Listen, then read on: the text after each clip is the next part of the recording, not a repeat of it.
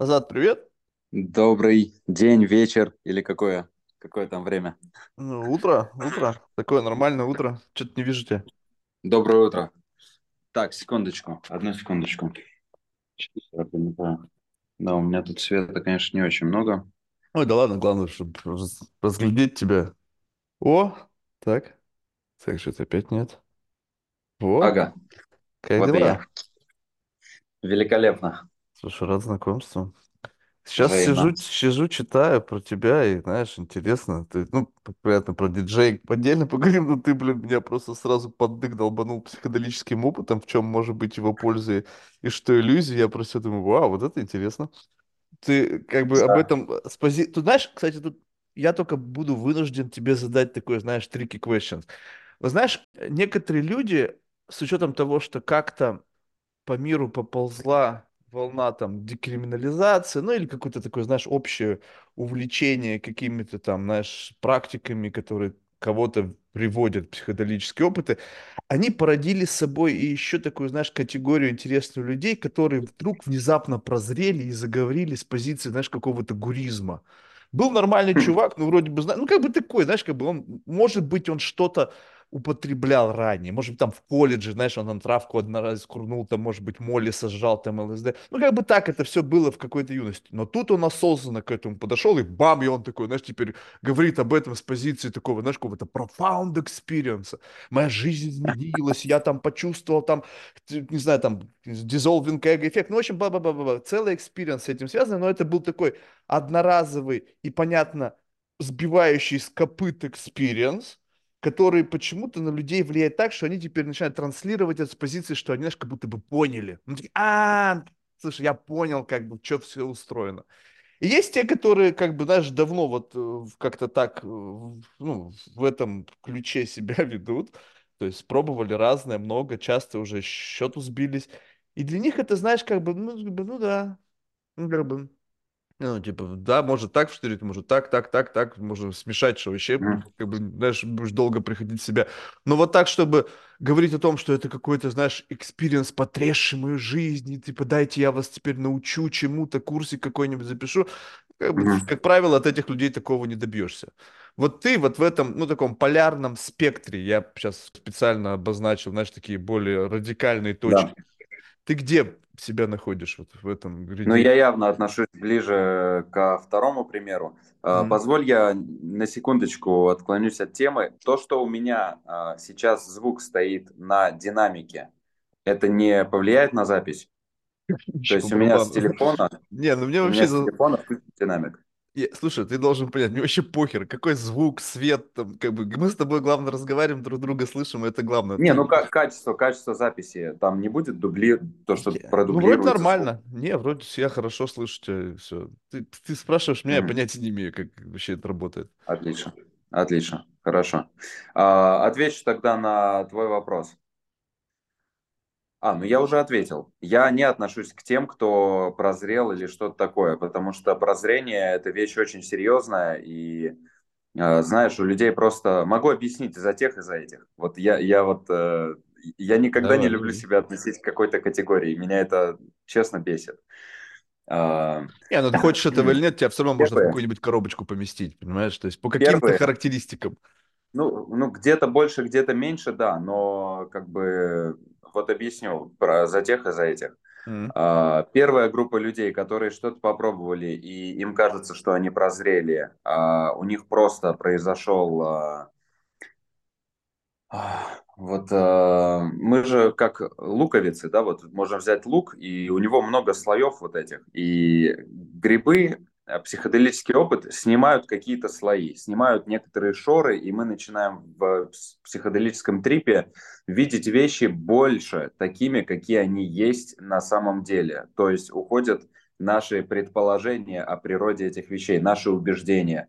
И слой за слоем, чем глубже ты погружаешься в трип, тем э, более просто ты, тем меньше тебе э, разных слоев мешает воспринимать все таким, какое оно есть. Именно это мы испытываем, когда мы выходим из грибного трипа. Мы уже мы не трипуем, как бы, но мы вот так сидим на балкончике, курим сигаретку, смотрим, ласточки летают и думаем, «А, а, Вот это вот. Просто. Мы просто видим этих ласточек, и нам даже комментировать не хочется. Нам так хорошо. А они каждый день летают. Просто до этого мы их не замечали, потому что мы курили, а, в другой руке держали телефон, параллельно думали о том, что мы должны успеть сделать, и что мы вдруг забыли, возможно, сделать, и куча-куча всего. Это первая группа, то есть а, вернусь к э, ответу. Первая группа, э, с них снимает, у них происходит расширение сознания – и временно им кажется, временно, абсолютно временно, им кажется, что они что-то познали. Да, они точно что-то познали, они точно иначе увидели. Но если они не интегрировали это, не смогли разложить это на атомы и не смогли э, понять, как это на самом деле работает в не грибном состоянии, как это можно применять в трезвом состоянии. Поэтому я и написал, что про иллюзии то как бы, ну, грош цена таким осознанием. Я лично, что мне это дало, разные опыты, я не э, какой-то наркопанк, я не пробовал, э, ну, мой самый пик это 7 грамм грибов. Mm-hmm. А, хороших 7 таких, это хорошо. 7 хороших это уже... таких грибочков. Да, это было дома с моей девушкой, она столько же съела. Это было не за раз, и потому что эффект а, был посильнее. Это было, А-а-а. это было в течение полутора часов.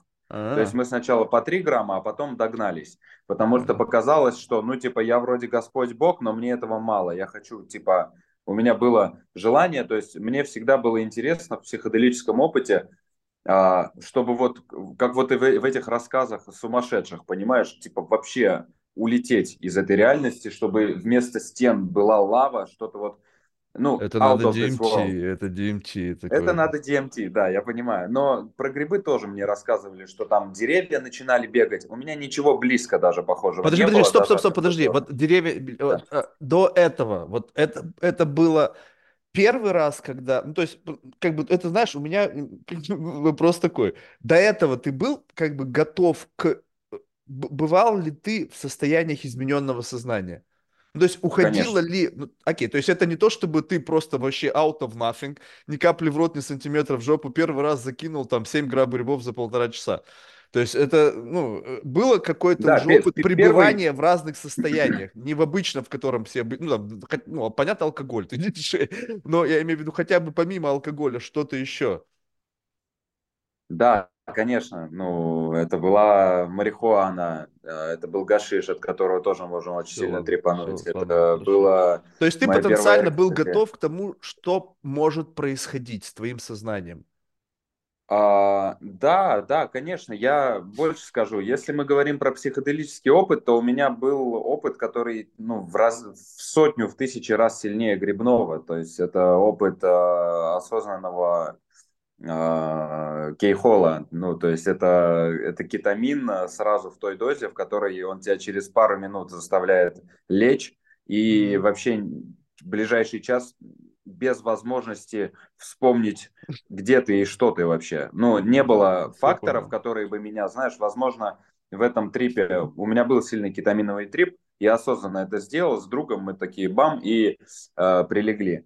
На Бали здесь кетамин можно купить в любой аптеке практически. За да ладно, дешево. нифига себе. Да, абсолютно. То есть травка ну, запрещена, ну, а кетамин в аптеке, вот тоже. За травку могут просто так трахнуть, что мама не горюй. Ну, странно, на то есть странно. определенные, как бы, я не знаю, в общем, идея в чем? А, в том трипе, а, что, что дал кетаминовый трип? Я исследователь вообще по своей натуре, и мне когда я попробовал кет в первый раз просто ложечкой, как это делают, и попутал немножко, мне стало интересно, то есть, а как это так? То есть я раз и слышу музыку, но уже без басов, хотя они играют. Я подумал, это вообще как?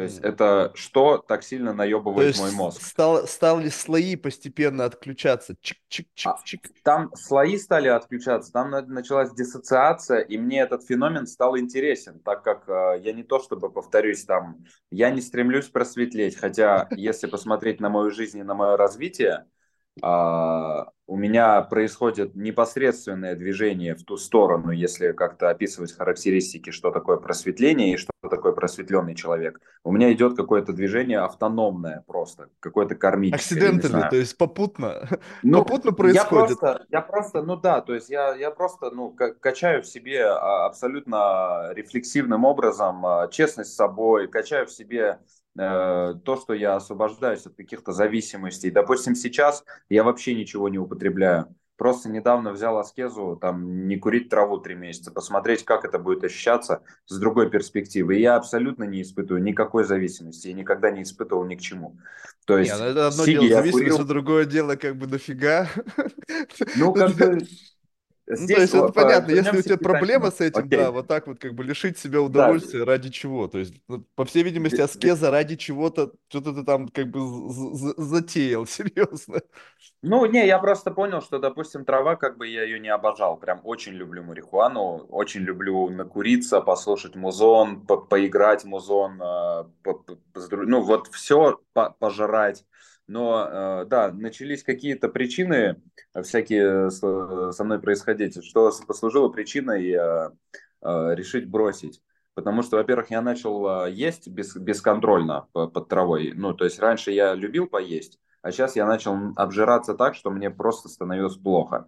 Вот. Плюс я заметил, что трава уже отыграла свое. Когда-то трава стала инструментом социализации и, опять же, расширения сознания, а, расширения моих границ. Сейчас а, они уже достаточно широкие, и трава все еще, если я покурю, делает меня супер супер глубоким, супер каким-то таким вот, какой-то гениальная виртуозность наравне с безумием просыпается. То есть я Мгм. могу пиздануть такую фразу, от которой все просто будут молча такие, Аза, нихуя ты пизданул, типа, вот это что вообще сейчас было?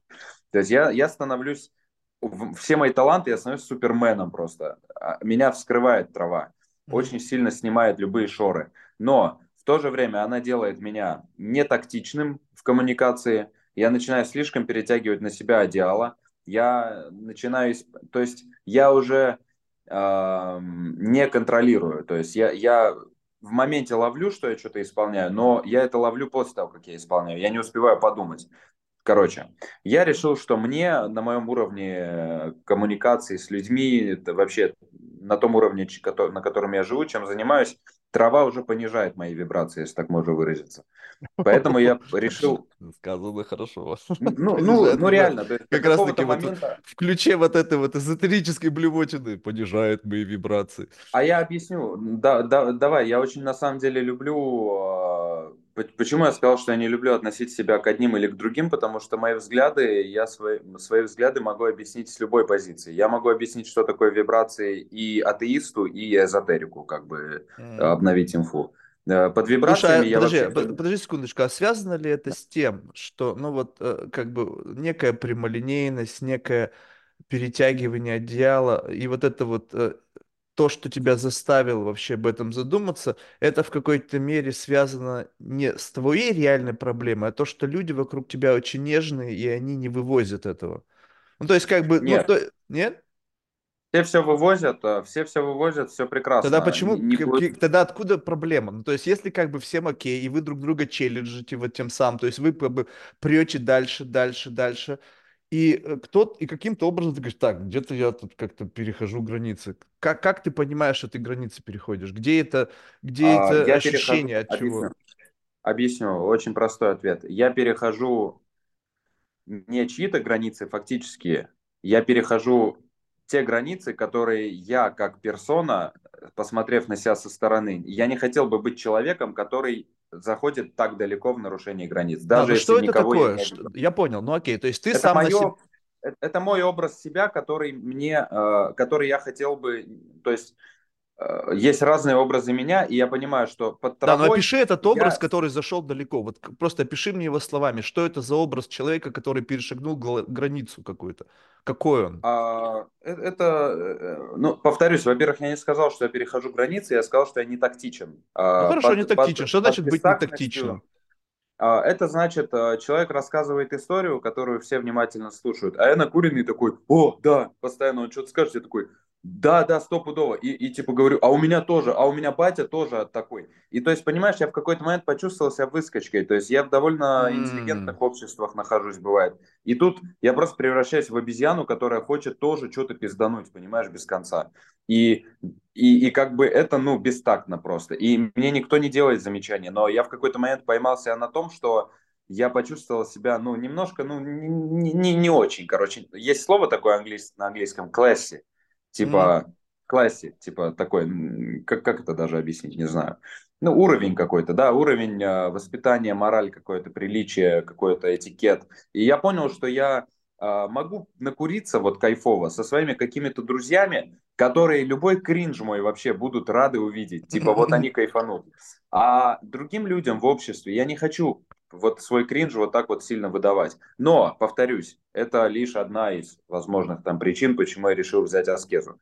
Я не бросил траву, я взял аскезу, чтобы просто посмотреть, а, а каково мне вообще. И я могу объяснить, могу заметить такую штуку. А, когда я решал, когда я там думал, типа, надо брать аскезу, я думал о том, так, а как это я, вот Бали Burning Man будет фестиваль, а как я на Бали Burning Man пойду, блядь, траву курить не буду, это как вообще, там, типа, все такое психоделичное, я диджей, я обожаю под травой играть, меня несет, там, разрывает, и я, понимаешь, на вещи начал смотреть иначе. Я уже сейчас понял, что я не хочу на Бали Burning Man вообще участвовать, блядь. Понимаешь? То есть это как будто бы азат курящего человека и азат некурящего человека. Это фактически две абсолютно разные личности. И я также понимаю, что трава снижает мою волю. Я это прекрасно понимаю. А Я Да, понимаю, интересно.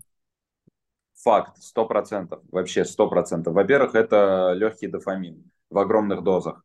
А, Во-вторых, а, в целом, ну, были на эту тему, не, было немало исследований, немало я такой слышал обратной связи. В-третьих, как, почему оно, она понижает волю? Потому что в момент, можно я такую штуку скажу, более важную? Давай. Вот более важную мысль про траву а, и вообще про наркотики.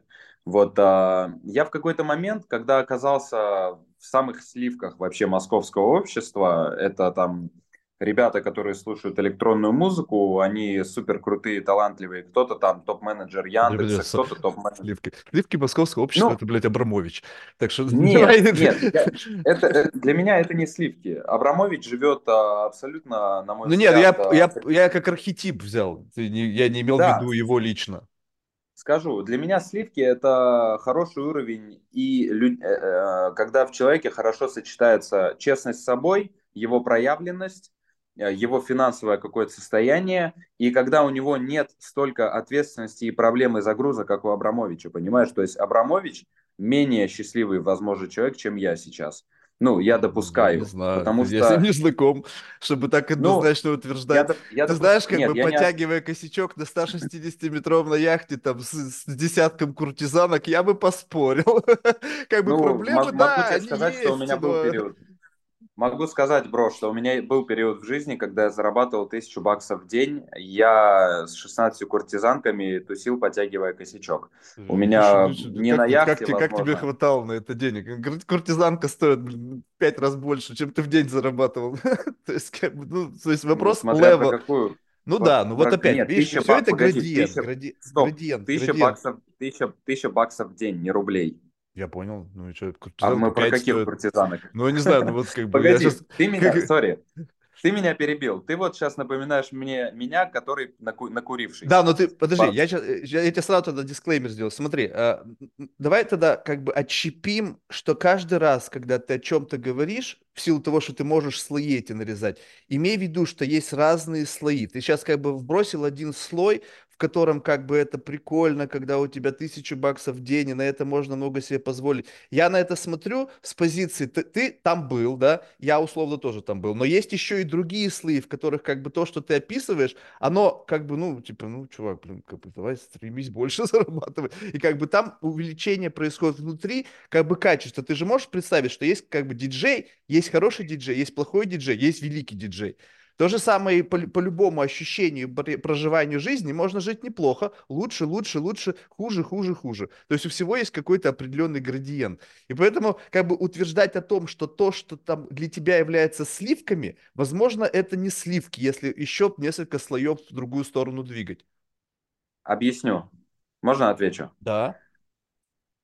Нет объективного понятия, что такое сливки. Я, когда говорю Вот, оно все сливки, субъективно, я поэтому я и сказал, как бы, исключительно, что сливки в моем понимании. поэтому я Для и меня, переспрос- в моем переспросил, понимании, что именно это для тебя.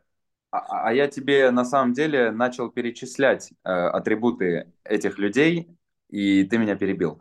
Смотри, а, атрибуты этих людей, что для меня, да, какой-то контингент. Это люди, это твор, ну, я бы назвал это творческая интеллигенция. Там и актеры театра Михалкова главные, там и разные всякие люди. То есть это классные, очень вайбовые ребята, которые что-то юзают многие, а, которые круто умеют тусить. Они супер душевные и крутые. Акцент не на этом. Я хотел сказать вот какую идею. В какой-то момент, когда я 4 года назад там оказался в Газголдере первый раз, когда я съел первую экстази, когда меня разъебашило, и я вообще увидел, меня расширило очень сильно, я увидел впервые вот таких вообще людей, а до этого я был финсоветником, который только переехал в Москву. Понимаешь, у меня получился разрыв шаблона. Я увидел людей, свободных. Я увидел людей, к которым всю жизнь тянулся. Я всегда хотел быть среди всяких то эморей, то гапарей, то, то есть я со, всегда со всеми дружил, но я не мог себе позволить проявиться и быть как они. И меня всегда к субкультурам каким-то тянуло. Меня всегда тянуло, мне казалось, что в этих людях есть что-то необычное, что, что, что есть и во мне. В итоге а, и, идея вот в чем. Оказавшись в среде таких людей, которые не считают понюхать кокаин на, на тусе, покурить э, после трипа грибного и все такое. Они не считают себя наркоманами. И я позадумался, ну, то есть, ну, плохо, некрасиво будет кого-то из них назвать наркоманом, потому что они живут нормальную, достаточную жизнь, они независимы, они не страдают, они не колятся, то есть они делают как по кайфу. Но я попытался определить, а когда человек становится наркоманом, когда его можно назвать наркоманом. Я вывел, у меня появился ответ – наркоманом, если говорить на примере травы, человек, ну, курящий траву, может считать себя уже с того момента, когда он, чтобы выполнить действие бытового характера, ритуал бытовой, допустим, вкусно поесть или посмотреть классный фильм, применяет вот эту вот добавку, понимаешь? То есть, если человек привык чтобы вкусно поесть, надо накуриться, чтобы утром проснуться и поймать больше лучей солнца и ощутить жизнь иначе, надо покурить, все, он наркоман. Именно тут начинается зависимость. Я не имею в виду наркоманию как что-то, что обязательно люди понимают наркоманию как что-то, что жизнь человека ведет под откос. Нет. Да, блядь, просто нормальный наркоман первого уровня. Такой, просто. Ну, просто курит травчик, ну, кайф вообще, не портит это ему жизнь. Не ку... Я, допустим, никогда траву регулярно не курил. Я курил траву максимум там, ну, пару раз в неделю. Были периоды чаще, там зависело от компании, но у меня не было такого, что я просыпался и выкуривал косячок никогда. Я курил, чтобы ты понимал, меня накуривает, блядь, с такой щепотки – что mm-hmm. мои друзья ржали надо мной всегда. Они мне, они там ставили себе колпаки водного, блядь, по, я не знаю, по, по 0,1 грамму засыпали минимум, и по несколько вот так опускали. Там чувак в день 4 грамма выкуривал мой кент. Я, мог один, я могу один грамм выкуривать, типа, блядь, полмесяца, чувак, понимаешь? То есть у меня вот так. Я понимал, что на меня трава из-за такого количества не влияет сильно негативно. Но я просто понял, что у меня это связано также с периодом жизни ко мне очень сильно, а, я очень сильно начал ценить, а, во-первых, а, понятие ответственности в этой жизни.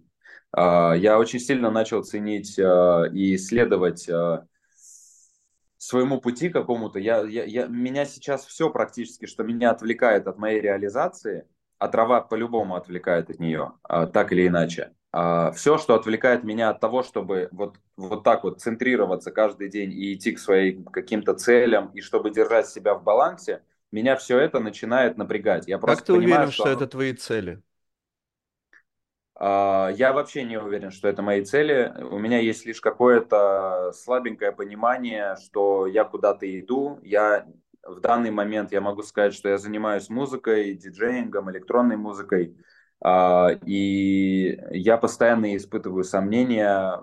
Ну, то есть у меня много, у меня нет убежденности, у меня нет мечты разъебывать стадион какой-то конкретно. У меня нет, нет ну ты сказал, что я придерживаюсь, то есть я центрируюсь. То есть по факту получается, что ты держишься за тот путь, на котором ты сейчас находишься. Я скажу так, для меня сейчас э, приоритетом стало мое состояние. Mm. Вот э, я недавно, э, то есть я скорее всего это имел в виду. Моя цель это вообще глобально, если взять, в чем цель моей жизни, да, не, не то чтобы цель как достижение, а как хотелось бы жить эту жизнь. Мне хотелось бы жить эту жизнь, а, чтобы у меня как можно больше дней в году в любой момент времени я на ответ, ну, а, если мне зададут вопрос, типа, все ли у меня хорошо, там, спокоен ли я, а, уверен ли я в своем дне, понимаю ли я, чем я занимаюсь и куда я иду, я мог всегда ясно ответить и сказать, да, да, я сегодня чувствую себя прекрасно, у меня хорошее настроение, а где-то, если у меня плохое настроение, чтобы я мог знать, почему и как это исправить. А, если вернуться к идее про состояние, особенно явно, я это понял после недавнего периода, когда ну, я тут на Бали, тут разные люди прилетают отдыхать. Прилетел очень богатый, сын очень богатого человека. А, меня попросили поиграть на мероприятии, он там снял клуб, просто под себя, под, под себя и там троих друзей своих, и еще там 15 индонезийских э, проституток.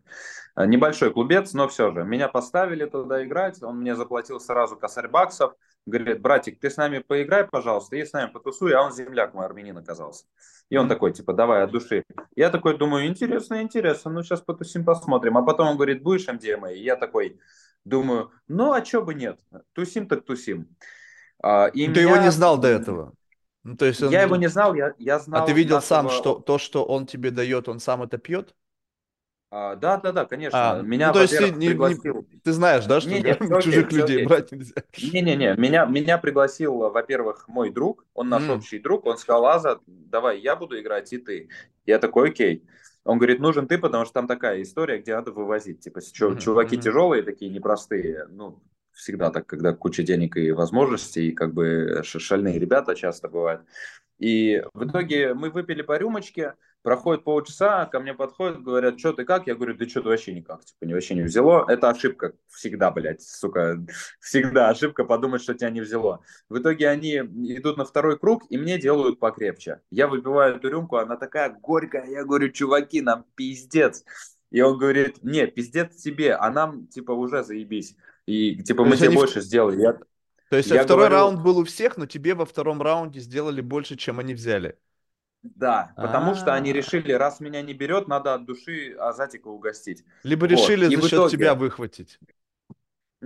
Короче, да нет, там никто ничего не ухватывал. Просто все кайфовали, меня просто вставило сильно. Ну, не то, чтобы я там потерял сознание а, или что-то еще. А, и это был первый трип. MDMA-шный за одну неделю. А потом в субботу был, одни, был день рождения, на котором э, всем дали бутылочки с MDMA коктейлем.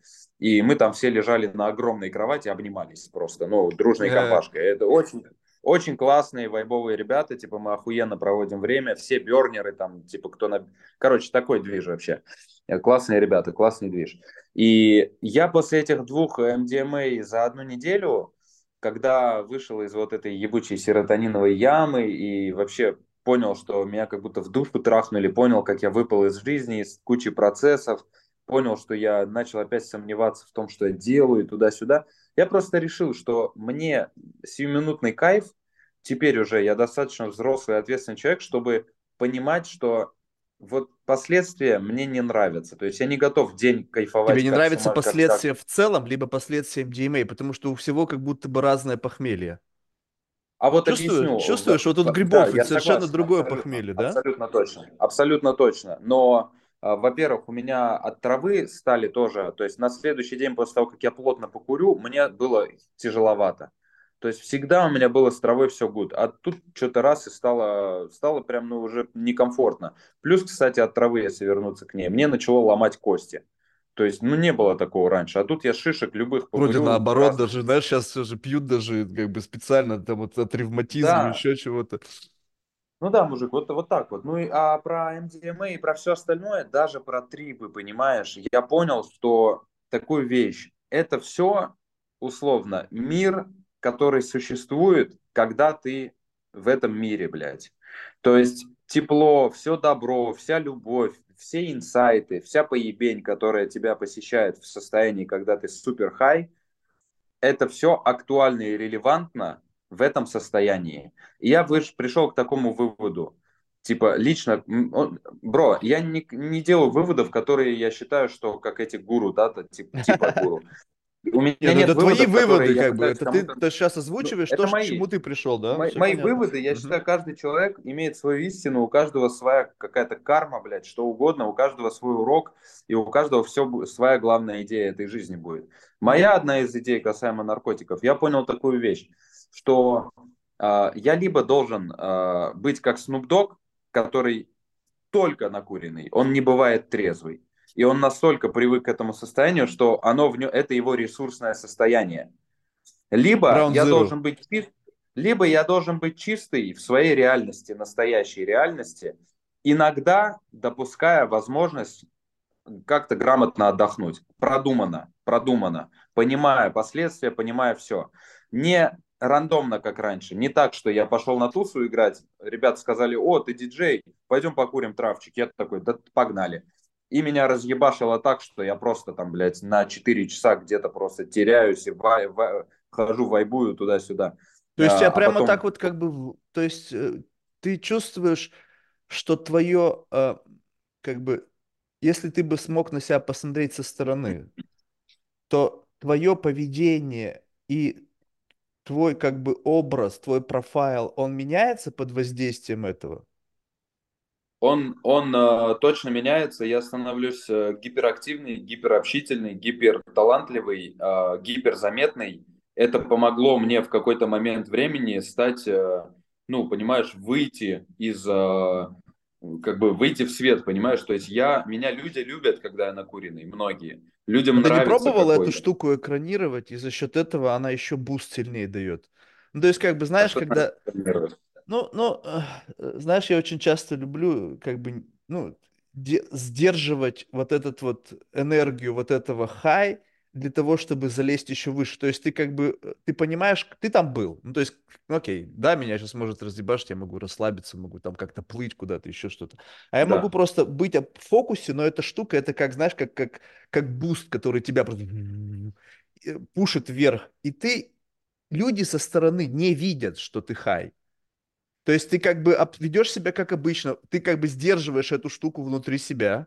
То есть по факту это, конечно, такое, как бы, знаешь, дрочение на сухую, но смысл в том, что как будто бы она тебе дает вот Я это понял. вот ощущение вижена, вот этого отщепления, Я как понял. бы раз- разделения, но в то же время ты не, не, не выходишь за рамки общепринятых норм поведения. Люди, как бы, кто не знает, они как бы вряд ли поймут, что ты сейчас хай. Ну, если ты в очках, А, по- видно по- по- твои глаза, повторюсь, повторюсь, бро, у меня не было никогда реального смущения того, что люди поймут, не поймут. Я мог Не, дело не в этом. сказать. Дело, подожди, дело не в этом. Дело, смотри, вот, допустим, мы с тобой разговариваем, да, и э, как бы мы только что курнули, или там только что грибов сажали, в общем, или и то, и другое, в общем, не принципиально, что мы сделали, да. И когда ты начнешь со мной говорить, то я в какой-то момент могу как бы сделать ста- скидку, либо наоборот, э, как бы атрибутировать твои мысли к молекуле. Знаешь, а, сейчас в тебе грибы заговорили, а, в тебе сейчас травка, о, в тебе сейчас моли, о, в тебе сейчас это, там, то-то, то. Как бы я могу вот это вычленять, вот это, вслед от того, что ты часто общаешься с людьми, ты понимаешь, что есть определенный как бы градус мыслей и логика Мгм. причинно-следственной связи. Но когда я не знаю, особенно когда мы не знакомы, но это как, знаешь, как, как некий, как читинг. Ну, то есть в беседе ты Я используешь понял, это, все, я но, понял но- но- но идею. я не Я, я выдаю понял тебе. Ну Я вот. понял. Ну, по сути, у меня так оно и... про- Я так не задумывал, но оно так и происходило. Со многими людьми я на очень крутой нетворкинг у меня случался под травой, потому что я мог так сесть на уши, что человек вообще удивлялся, откуда я такой умный взялся вообще. То есть ты не что думаешь, что он он- понимал, что ты как бы накуренный? Не, многие, многие не понимали, а кто-то был тоже накурен, и их типа это не парило то, что я А, то есть вы накурен. как бы оба не, не выдавали Да. этого и просто между собой коммуницировали. Да, ну был, был, слушай, было разное. Короче, объясню, в чем прикол. Я сейчас хочу boost, я не хочу, ну то есть то, что ты сказал, это по сути допинг. Без Допинг. травы я Допинг. не такой крутой, не такой коммуникабельный, не такой яркий. Не, я могу быть... это вопрос... Подожди, подожди, подожди. Не-не-не. Ты, если ты там был, то ты знаешь, как это. То есть ты можешь натянуть на Да. себя некую аппроксимацию этого состояния. Но это если я- пожирает, я- если- это пожирает А, ресурс. Ну, то есть, смотри, как бы ты я знаешь, без- что значит быть хай. Ты берешь, говоришь, окей, я сейчас трезвый, я беру, Я натянул себя на это состояние, А, потому ты, что я там все, я был. понял. Вот Но ты жрешь свою э- э- батарейку, потому что ты Понял. как бы при- при- прикладываешь вот эту логику причинно-следственной связи, вот это расширение границ, там э, сепарацию каких-то слоев, там, не знаю, раздвижение там границ восприятия. Ты знаешь, как это работает. Но если ты там и органически там, то тебе не нужно на это тратить энергию, потому что молекула, пока она не выдохлась, тебя туда бустит. Если же ты трезвый, то тебе нужно как бы привлекать эту модель мышления, и она пожирает, если, ну, если у тебя процессор классный, вот у меня процессор не вывозит, стопудово. То есть если я, я могу в таком состоянии, как бы условно хай, находиться трезвым, но я очень быстро устаю, и в конечном итоге, ну, ну, не знаю, там 2-3 часа меня хватит, потом как бы, ну, блин. Я не могу, я, я повторюсь, я не могу, когда я накуренный, я не могу контролировать. Мало того, что я А, не можешь? как будто бы... Не, я не могу. Я мало того, что рассеянный вообще немножко человек по жизни. Так, такая, знаешь, у СДВГ много форм. э. Я постоянно шучу своей девушке, я говорю, блядь, ну я СДВГ, что ты от меня хочешь? Она говорит, да какой ты СДВГ, блядь? А я говорю, я СДВГ, то есть То я есть у тебя педалька тормоза нету, вот прям такого, чтоб- чтобы бам, и ты меня, в норме. У меня, ну, типа, если я хай, то я могу тормознуть такой, а потом я, блядь, просто снова отвлекусь и забуду вообще, о чем я там решил, и просто я в поток. То есть меня трава в лютый поток просто вгоняет. То есть я в таком потоке, что я перестаю рефлексировать, я просто меня несет. И это круто, А. повторюсь, с какой-то позиции. Да, я не из тех чуваков, которые могут под травой спокойно стоять молча, слушать историю и вкушать эту жизнь. Нет, я буду эту историю рассказывать, да буду рассказывать ее час, и все меня будут час слушать. И я в какой-то момент уже, когда меня через этот час начнет отпускать, подумаю, ебать. Типа, вот это Прикольно. То я есть ты не отработал эту педальку тормоза, которая, мне кажется, вот это, ты знаешь, вот удивительно, такая логика самая удивительная во всем моем, как бы, моем опыте наркотиков, это то, что наоборот у меня это развило невероятный контроль. То есть вот то, что ты сказал, что наоборот тебя это делает более, как бы, ну, как бы, как это сказать, менее сфокусированным, да, то есть ты позволяешь себе то, чего не нужно. А у меня наоборот, это бесконечная борьба. Как только ты хай на новом уровне, ты такой, опа, вот здесь я еще, наверное, не было. Как бы сделать так, чтобы я снова Не, а вернулся в меня, норму? прикинь, а меня, меня просто, во-первых, меня легко берет, это раз, с маленьких дозировок. Во-вторых, я не рассказал там про кетамин, то есть в, в в сильном кетаминовом трипе, как в момент вот этого вхождения в трип, он типа супер кринжовый, я не знаю, было у тебя или нет, Да, если да, ты да, не да. случайно попал в кейхол, а когда ты ебанул, лег и такой, ну поехали. Вот этот момент, когда ты вдруг превращаешься физическим ощущением своим в пиксель какой-то, или, в- или тебя просто вот эта вот хуйня, и ты просто наблюдатель, которого мажет как угодно, и ты, ты, ты вообще... Вот, вот это вхождение у меня происходит супер легко. Я очень легко а, отказываюсь от своего, ну, то, что можно назвать типа эго. Ну, понятно, это То есть у тебя в этот момент, как бы, как у многих бывает, паранойя связана с тем, что ты теряешь вот этот контроль, не возникает. Контроль. Нет, никогда, ни, ни разу не было паранойи с тем, что я теряю контроль. Ни, ни разу. Было единственный раз, когда я как-то треповал, первый раз со своей девушкой, ты с ней вот как раз записывал подкаст с Юлей. А, мы, мы когда треповали с ней первый раз, мы тогда еще не встречались, и мне было неловко, а мне она очень нравилась, а я ей тогда ну, не, не особо пока что. И когда мы начали треповать, мне было неловко, и я из-за этой неловкости словил немножко бет, то есть чуть-чуть, это было единственное что-то похожее на бет в моей жизни от любого наркотического опыта. То есть мне было то громко, блядь, то тихо, то светло, то темно, как-то вот не мог я. А потом эта, ну, стадия вот это вхождение прошла, и все было окей. Вот, то есть я перестал сопротивляться. Я даже больше скажу, я, у меня такое наблюдение прикольное случилось. А, Если грибы не разделять, ну, если эффект от грибов не разделять на хороший и плохой, а просто доверять тому, что грибы позволяют тебе оперативнее прожить опыт, который ты так или иначе должен прожить, они просто ускоряют этот процесс и кидают тебя в этот парк аттракционов, где ты это все проживаешь, то момент вхождения, когда тебя колбасит и когда тебе херово, когда ты закрываешь глаза и в тебя летят, блядь, какие-то улыбки, блядь, твои же, типа, и ты в Мгм. ахуе, и ты такой, блядь, как от этого открываешь глаза, тебе холодно. То- В общем, я придумал, как это надо решать. Если тебя хуевит, похуевся. Вот, типа, был у меня трип, я один дома триповал. Меня начало хуевить, я что-то сопротивлялся, думал, так, ну вот То есть я перестал воспринимать в какой-то момент, что это плохо, то, что со мной происходит, то, что меня начинает трясти или что мне холодно. Я прям взял, а подумал, а пойду в это чувство. И я взял вот так вот, сам себя обнял, укутался в одеяло и начал просто вот так вот, знаешь, прям, ну, типа, давать вот этому, этой тряске произойти. Я начал ее усиливать. Я очень быстро вошел в трип. То есть я вот это прожил, я вот это прям, прям вот так вот промычал, знаешь, простонал, и оно вышло. Потому что все, что с нами в этой жизни происходит, не происходит просто так. Если эмоция выходит, то дай ей выйти, позволь. То же самое про любую негативную ну, у тебя эмоцию. получается, Если... что много визуала и много такого, как бы, телесных э, ощущений. У меня просто вообще ничего нету. То есть, как бы, не, визуал очень слабый, и телесных вообще не было. Ну, то есть у, у меня вообще, в принципе, не, ну, у меня, когда вот самое страшное, что было, это вот когда DMT, там просто с поганок сбило. Я думаю, я думаю, ну, что вы там рассказываете? Все, то есть, как бы, было страшно, но вот э, потом... Но в DMT когда... ты не можешь думать, но... страшно тебе или нет, насколько нет, я знаю. Тебе, ты просто в ахуе. Поначалу ты не можешь думать. Вот самое страшное, что ты не можешь ничего с этим сделать. То есть одно дело, когда ты привык контролировать ситуацию, говоришь, о, прикольно, смотрю меня опять, как-то так интересно мысль, смотрю, как меня ускоряет, ты видишь, как бы, как, как ты движешься в этом направлении. То есть ты понимаешь, mm-hmm. как тебя вставляет, по каком, каким принципам, что, на что влияет, там, как это влияет на твои ощущения, как, ну, все. А тут просто раз и тебя поместили куда-то, и тебе не дали инструкцию вообще ничего, как с этим работать. Вот это немножечко пугает, ну, да. но, но я, допустим, кайфую от того, что у меня есть какая-то такая наша рабочая паранойя. Потому что это тренировка. Ты как пришел, представь себе, ты пришел в тренажерный зал, тренироваться, и тебя вообще не парит. Ну, то есть, как бы ты веса поднимаешь, а они не весят. Так это неинтересно, ты же должен какое-то сопротивление иметь. Чем, чем больше сопротивления, тем больше тренируется вот это вот торможение, ты кон- контроль вот этот вот, он очень важен.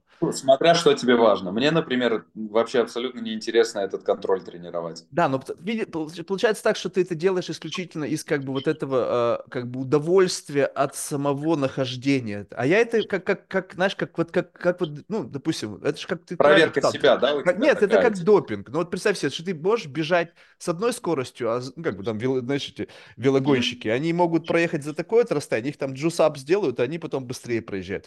Для меня это как вот именно способ улучшить мои коммуникативные способности. И все. Ну, то есть не принципиально, какой эффект это имеет. Главное, я чувствую либо улучшение, либо никак. То есть, как бы, а что а вас все вштырило, я не понял. А что изменилось-то? Ничего не изменилось. Я говорю, ну, как бы... И тут вопрос не то, чтобы, знаешь, завышение. Есть доза, которая, она, вот молекула, она как-то действует. Она действует либо так, либо так, либо так. Ты ощутил это действие, говоришь, но это никак не влияет на мою способность коммуницировать.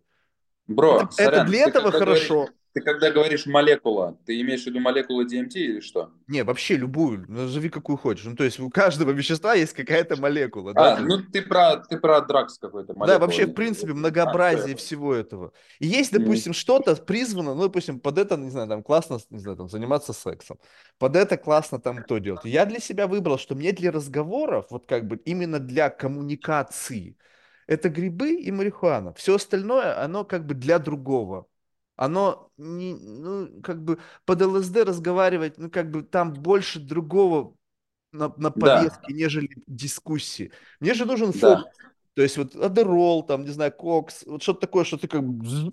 И ты замк, замкнут на какой-то конкретной вот проблематики, и ты в нее вцепляешься. Да. А под травой я могу, под травой я могу на половине рассказа забыть, о чем я говорил вообще. О, не, это, это, опять же, вопрос тренировки. Когнитивный мозг. Сколько у тебя, какой длины твой может быть когнитивный мозг? Где, сколько ты по, можешь удерживать в памяти, как, с чего началась беседа, как мы сюда пришли, и отматывать это туда-сюда, как бы, так, давай отмотаем на 3, 3 минуты назад, на 5 минут назад, на полчаса назад. Это, вот, это я, я, я объясню, в чем в этом дело. отношении. у меня а, это ну, не меня... отдых, у меня наоборот это тренировка. Ты знаешь, я могу вспомнить последовательность, о чем мы плюс-минус говорили, но у меня есть такая штука, а, я говорю, ну, СДВГшная какая-то херня, она проявляется по-разному. А, я очень люблю лирические отступления. Я очень часто что-то говорю, а потом зацеплюсь за какую-то темку, начинаю ее пояснять, и все я могу вообще уйти. Так вот смотри, вот, вот у тебя строится когнитивный мост, ты хочешь его залендить, а когда ты лирическое вступление, ты, ты утяжеляешь этот мост, потому что ты уходишь Конечно. в сторону. Так вот в этом-то и фишка. Чем тяжелее мост и чем дольше ты его держишь, тем кайфовее, когда ты это залендил. То есть, как бы вот этот момент, когда ты не забыл, когда эта мысль обернулась в какой-то, вот знаешь, такой катарсисом раскрыл, такие все, вау, блядь, как прикольно. Вот это я умею, я повторюсь, я могу рассказывать историю длиной в час, типа. Ну, это же классно. Я, но это история это... должна быть, понимаешь? Вот когда это история, это хорошо. Люди сейчас перестали рассказывать историю. Вот если ты заметили, люди общаются нарративами. Это не история. Я согласен, да, да, да. А, слушай, а, а что-то я... Блять, про что же я рассказать-то хотел? Про... Да, ну про выводы вообще, про иллюзии, да, если мы вообще эту тему как-то с разных аспектов.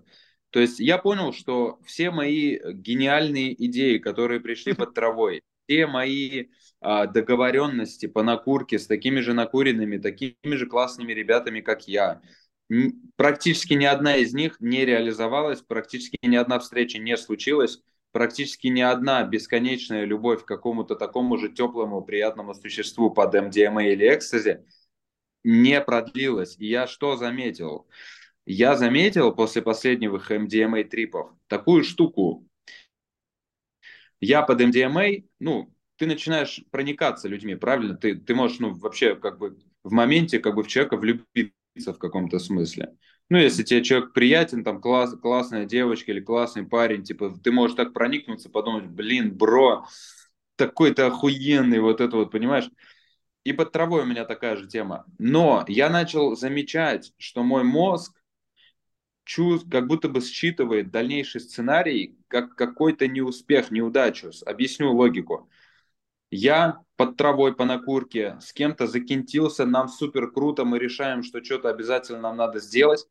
Потом я на трезвую уже не испытываю к этому такого интереса, я это не делаю, и получается, что я сам же в своих глазах, в своем каком-то бессознательном, какой-то постоянный фуфлыжник, который что-то придумывает и не делает. Я заметил это прям как наяву. То есть, понимаешь, я заметил такую штуку, что это э, в этот момент, когда я понимаю, что вот, было так, а я в итоге ничего, и он ничего, и ничего не случилось, я как будто просто проебал энерджи, понимаешь?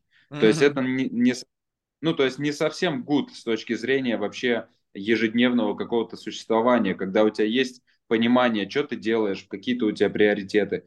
И почему я, я вообще сейчас чувствую, я не то, что решил, я реально искренне чувствую, что наркотики я прошел. То есть мне уже ну, неинтересно их изучать. Я был в глубоком кетамине, мне интересно DMT, буфа попробовать, но это и не наркотики как, как бы.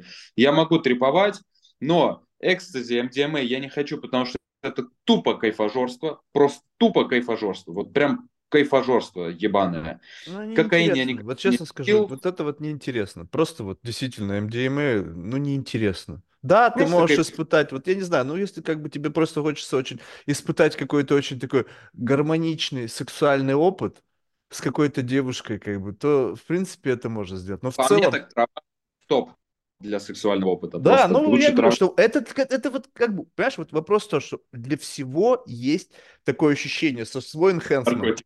Да вот я как бы, я для себя выбрал, ну, попробовав какое-то многообразие, я понял, что-то мое, ну, как бы, допустим, вот знаешь, как взять даже сейчас, чтобы спуститься на такую общую планку понимания, потому что сейчас люди говорят, нихера себе, блядь, у них там опыт, блядь, потребления наркотиков. Нас, нам нечем судить. Ну вот взять алкоголь, да. Кто-то любит коньяк, кто-то любит виски, кто-то любит водку, кто-то любит там вино, шампанское и так далее.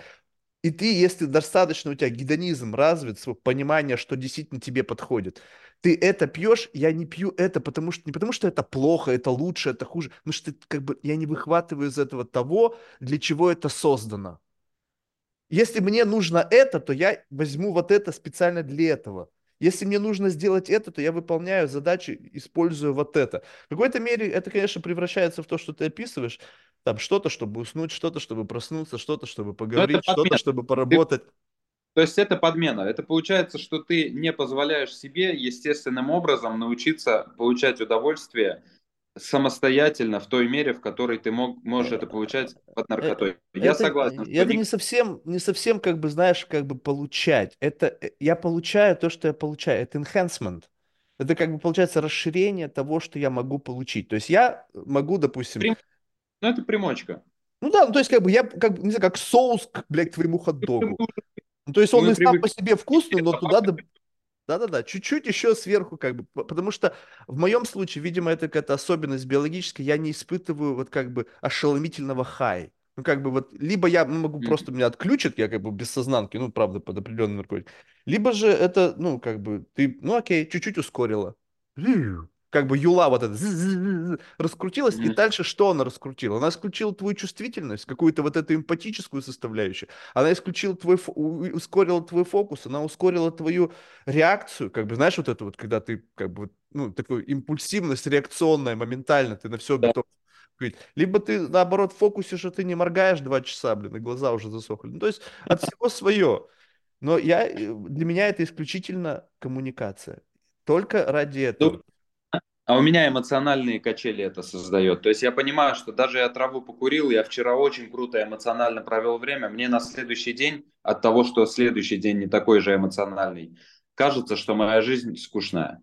А потом, когда я покурю траву, мне снова кажется, что нет, все охуительно. А на следующий день мне опять, я понимаю, что да не так уж охуительно, как было под травой. И меня вот, этот, вот эта разница, эта дельта, она меня начала напрягать, и я захотел жить ровно, чтобы я был трезвый и меня не под...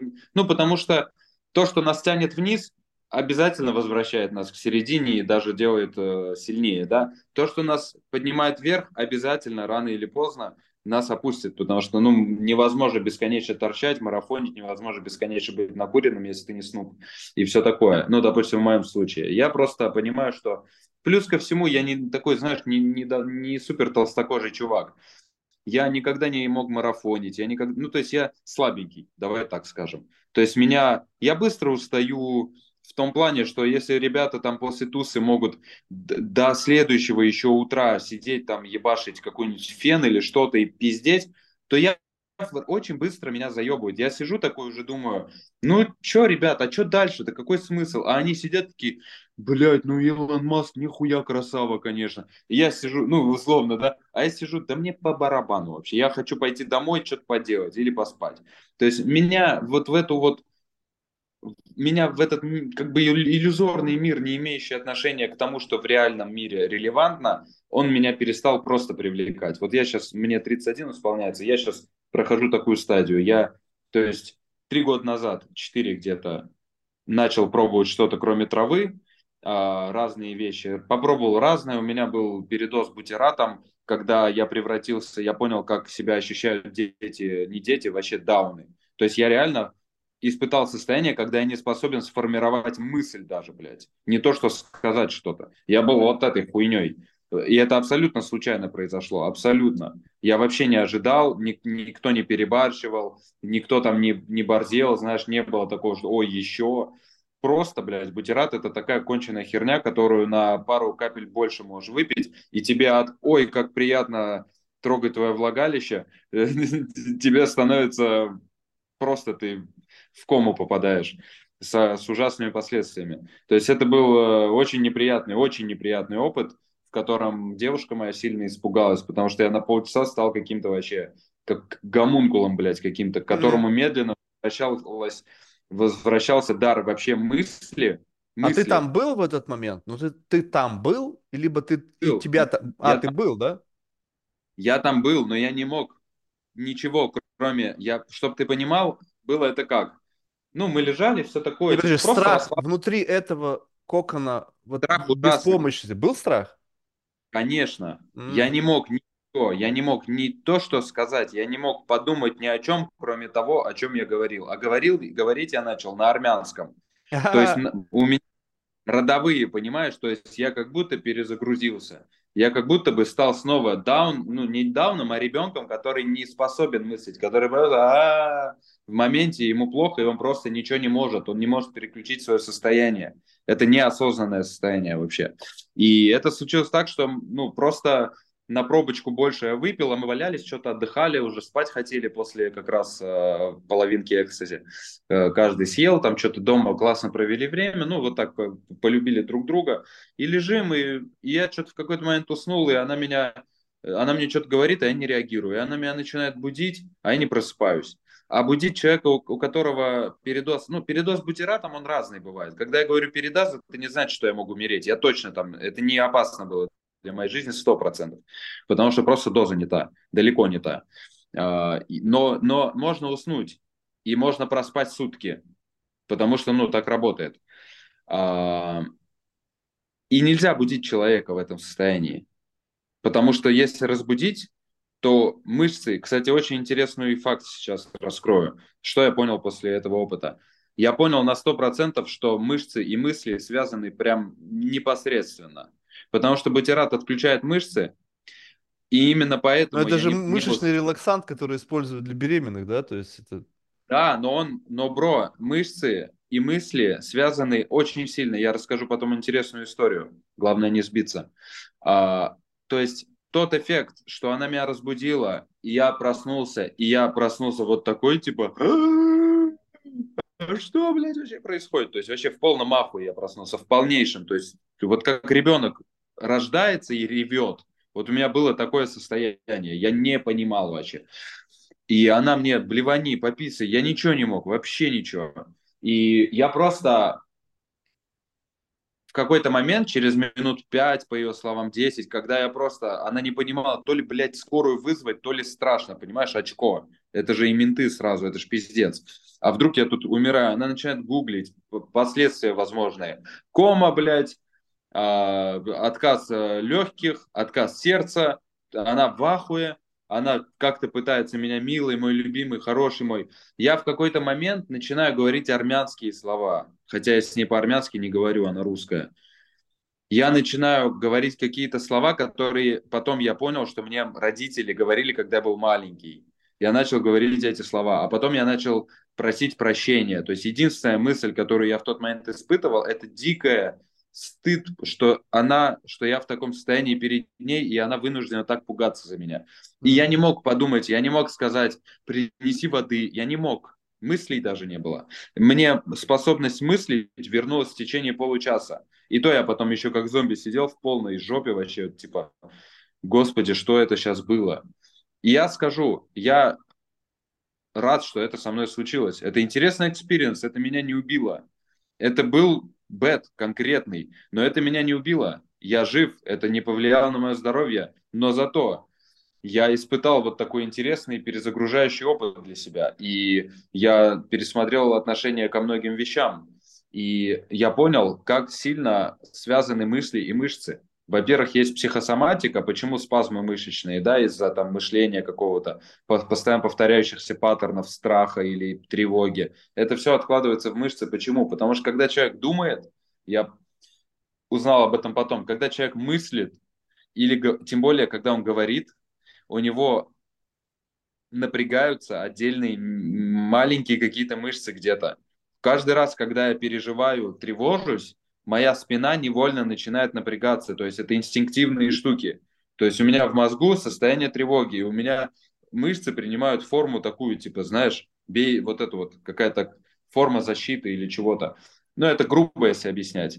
А, также в доказательство того, как связаны мышцы и мысли, а из этого можно много полезных выводов сделать. То есть можно, работая с мышцами, почему в здоровом теле здоровый дух. Когда когда у тебя мышечный каркас... А ты знаешь, как это на самом деле звучит поговорка? А как... Нет, что-то слышал, но забыл, не помню. Да, но на самом деле ее неправильно трактуют. Ты знаешь, как бы это же люди, э, как бы вообще никак не связаны со здоровьем. Это люди просили, чтобы их наполнило, их тело наполнил здоровый дух. То есть это не то, чтобы а, какая-то логика причинно-следственных связей, что понял. ты здоров, Интересно. и значит в тебе будет все хорошо, у тебя ментально. Не, это они наоборот прос, просили, пусть мое здоровое тело наполнит. Это же из Древней Греции. Так что как бы, многие люди что-то говорят, но в курсе деталей да, спасибо. основных спасибо. моментов не знают. Я, поз... Да, я позволю вернусь э, к мысли. Давай. А, мышцы и мысли. А, я, мы ходили на такую практику Юля моя нашла чуваков, которые изобрели какой-то перфоратор специальный для мышц, который раздалбливает мышцы настолько, что они не способны сопротивляться, и они отключаются, и типа стирается мышечная память. И типа они, раздалбливая шею, мышцы вот этой плечи, обнуляют эти мышцы и выстраивается каркас. Нихуя не работает, но когда они мне это делали, они мне продолбили челюсть, виски, поясницу, я попросил. У меня случилась интересная штука я в какой-то момент, это больно, это очень неприятно, то есть тебя прям раздрачивает, по-другому не назвать. То есть особенно, когда в челюсть, типа вообще ужас. Вся башка трещит, это такой тррр, настоящий, блядь, перфоратор. Понятно, что у него ход этой штуки небольшой, и там такой наконечник полукруглый. В какой-то момент меня начало тошнить. И он мне говорит, это эмоции выходят, позволим выйти. И я после этого, я в этот момент 15 минут ревел без остановки. При Юле, при Юлиной маме, при докторах я просто вышел в коридор пореветь. Я ревел типа вот так. У меня не было горечи, у меня не было грусти, у меня не было окраса. Я просто, из меня тупо выходили эмоции. То есть фактически мне эти чуваки объяснили, что есть спазмы, есть психосоматические спазмы, и вообще психологические спазмы, которые настолько заседают в мышцах, что при контакте мысли, мозга и мышц, ну, условно, я неуверенный в себе человек. Я настолько подтвердил в мышцах, закрепил свою неуверенность, что теперь уже обратным образом от моего спазма мозг считывает, что я неуверенный человек. То есть это мой спазм для мозга становится констатацией моего, моей неуверенности и поводом лишний раз потревожиться. Понимаешь? И сбрасывая мышечный этот блок спазм, мы освобождаем типа психическую какую-то энергию. Слушай, ну ты сейчас вот, то, что ты говоришь, ты понимаешь, что это тоже слой ну, если бы слой, некий когнитивный слой. Бро, да все слой, да я не, ну понимаю, ну, да, но, ты, но просто вопрос в том, что вот э, как бы Это мы идея. сейчас с тобой говорим, и ты как бы у тебя вот ты чувствуешь attachment к этим идеям, либо ты как бы, ну, прикольная идея, ладно, я как-то, я доверился этой идее, меня не продолбили, меня что-то вштырило, но как бы я не буду, ну, как бы, знаешь, вот, очень важный момент, что experience строится на твоем как бы прохождении определенных жизненных событий. У тебя был вот такой experience, он как-то так сработал. Дальше ты как с этим идешь? Вот как обычно, опиши мне твою стандартную модель. Был какой-то experience, ты прожив его, его как просто как вот, знаешь, как на бусах, вот щук, добавил на бусину одну experience, и как бы, ну окей, да, было в моей жизни, но ты не, ты не заморочен.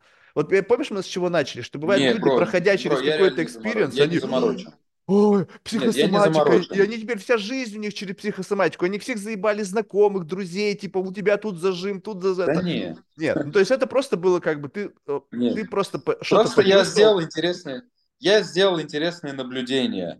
Потом я был на казачьей правке. Это, это такая э, штука, в которой есть разные процедуры, но одна из них, ты ложишься, тебя накрывают полотенчиком, ты в худе, ну, в чем-то, что не дает сильно по коже пизды получить. И тебя по определенным точкам бьют нагайкой. Это хлыст, которым коня бьют с таким наконечником. И там то же самое происходит. То есть там удар получаешь сильный, тебе больно секунду, потом уже не больно. Но ты такой, но ты, из тебя реально выходят эмоции. Ты получаешь удар, и тебе уже не больно, а ты лежишь, тебя просто трясет. И из тебя выходит вот это. Ну, это и я не заморочен. То есть у меня не было такого, что я теперь практикую это. Да, я стоял на гвоздях, но я не стою теперь на гвоздях.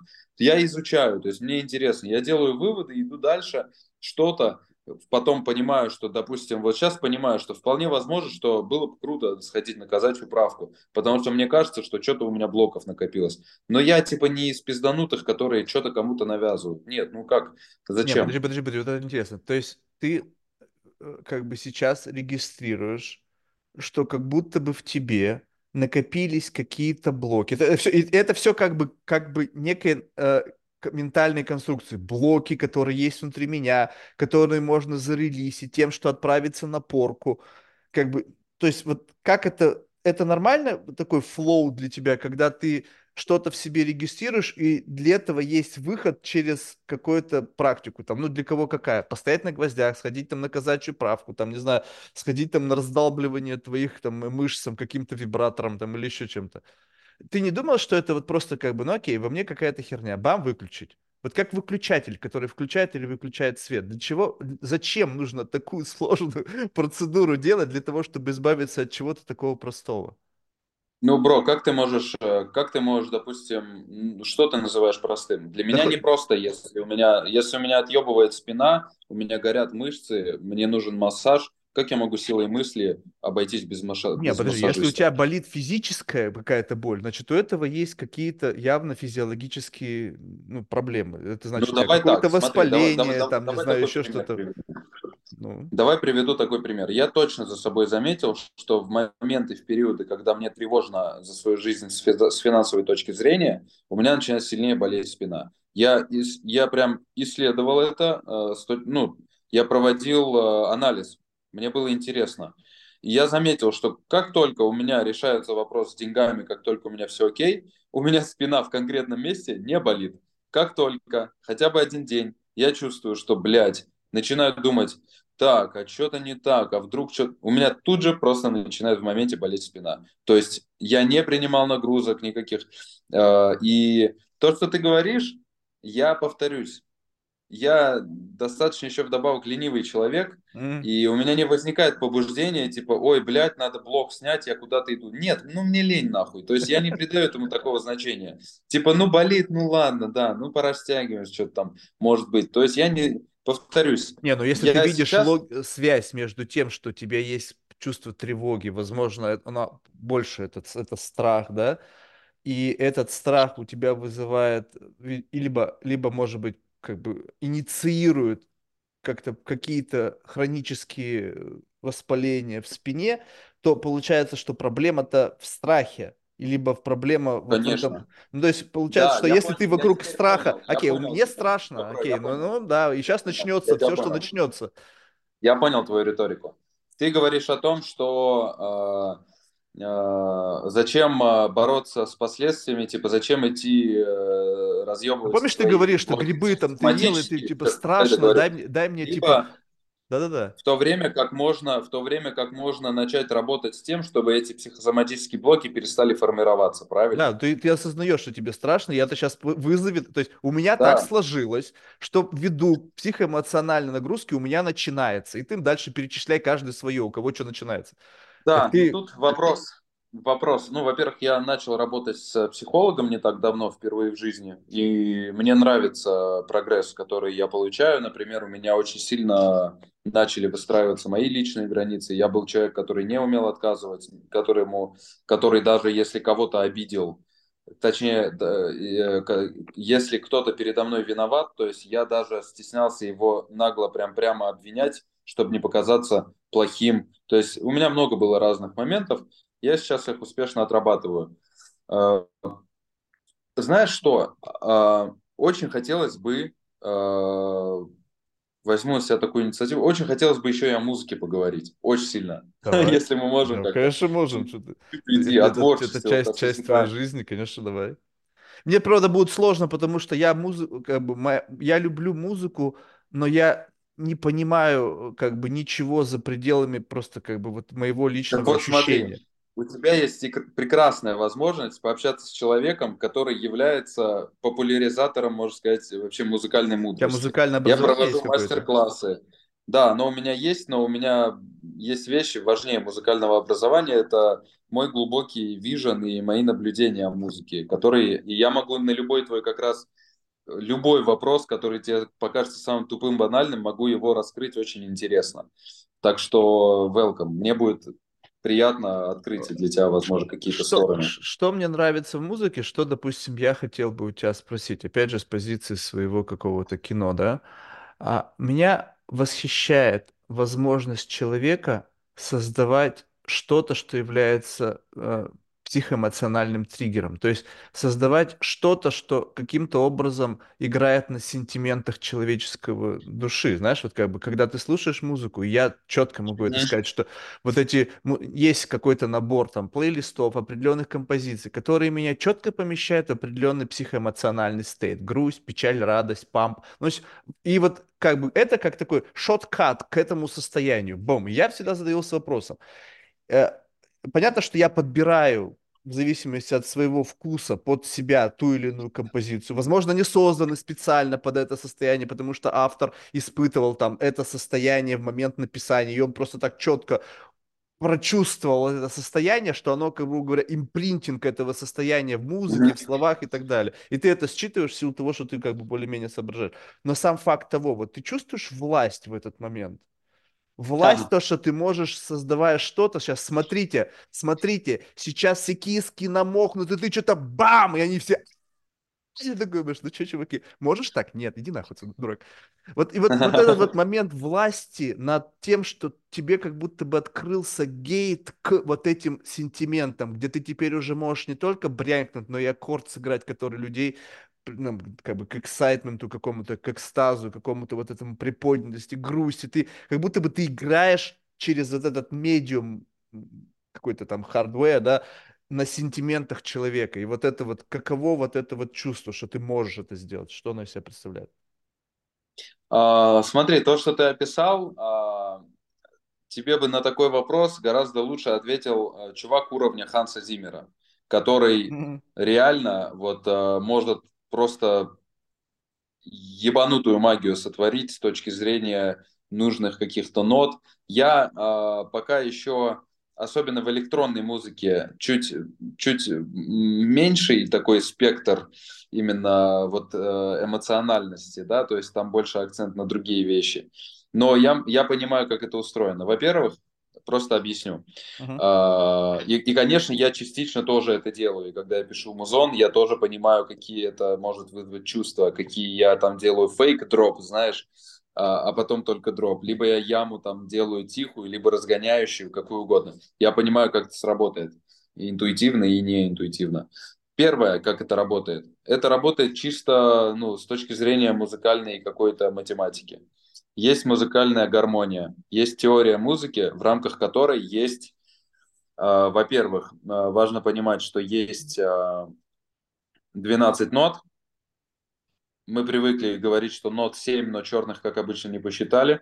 Минутка расизма.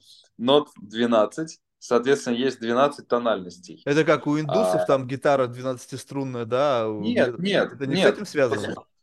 Вот, смотри, я тебе сейчас покажу а, просто в моменте, а, как тут реверснуть камеру.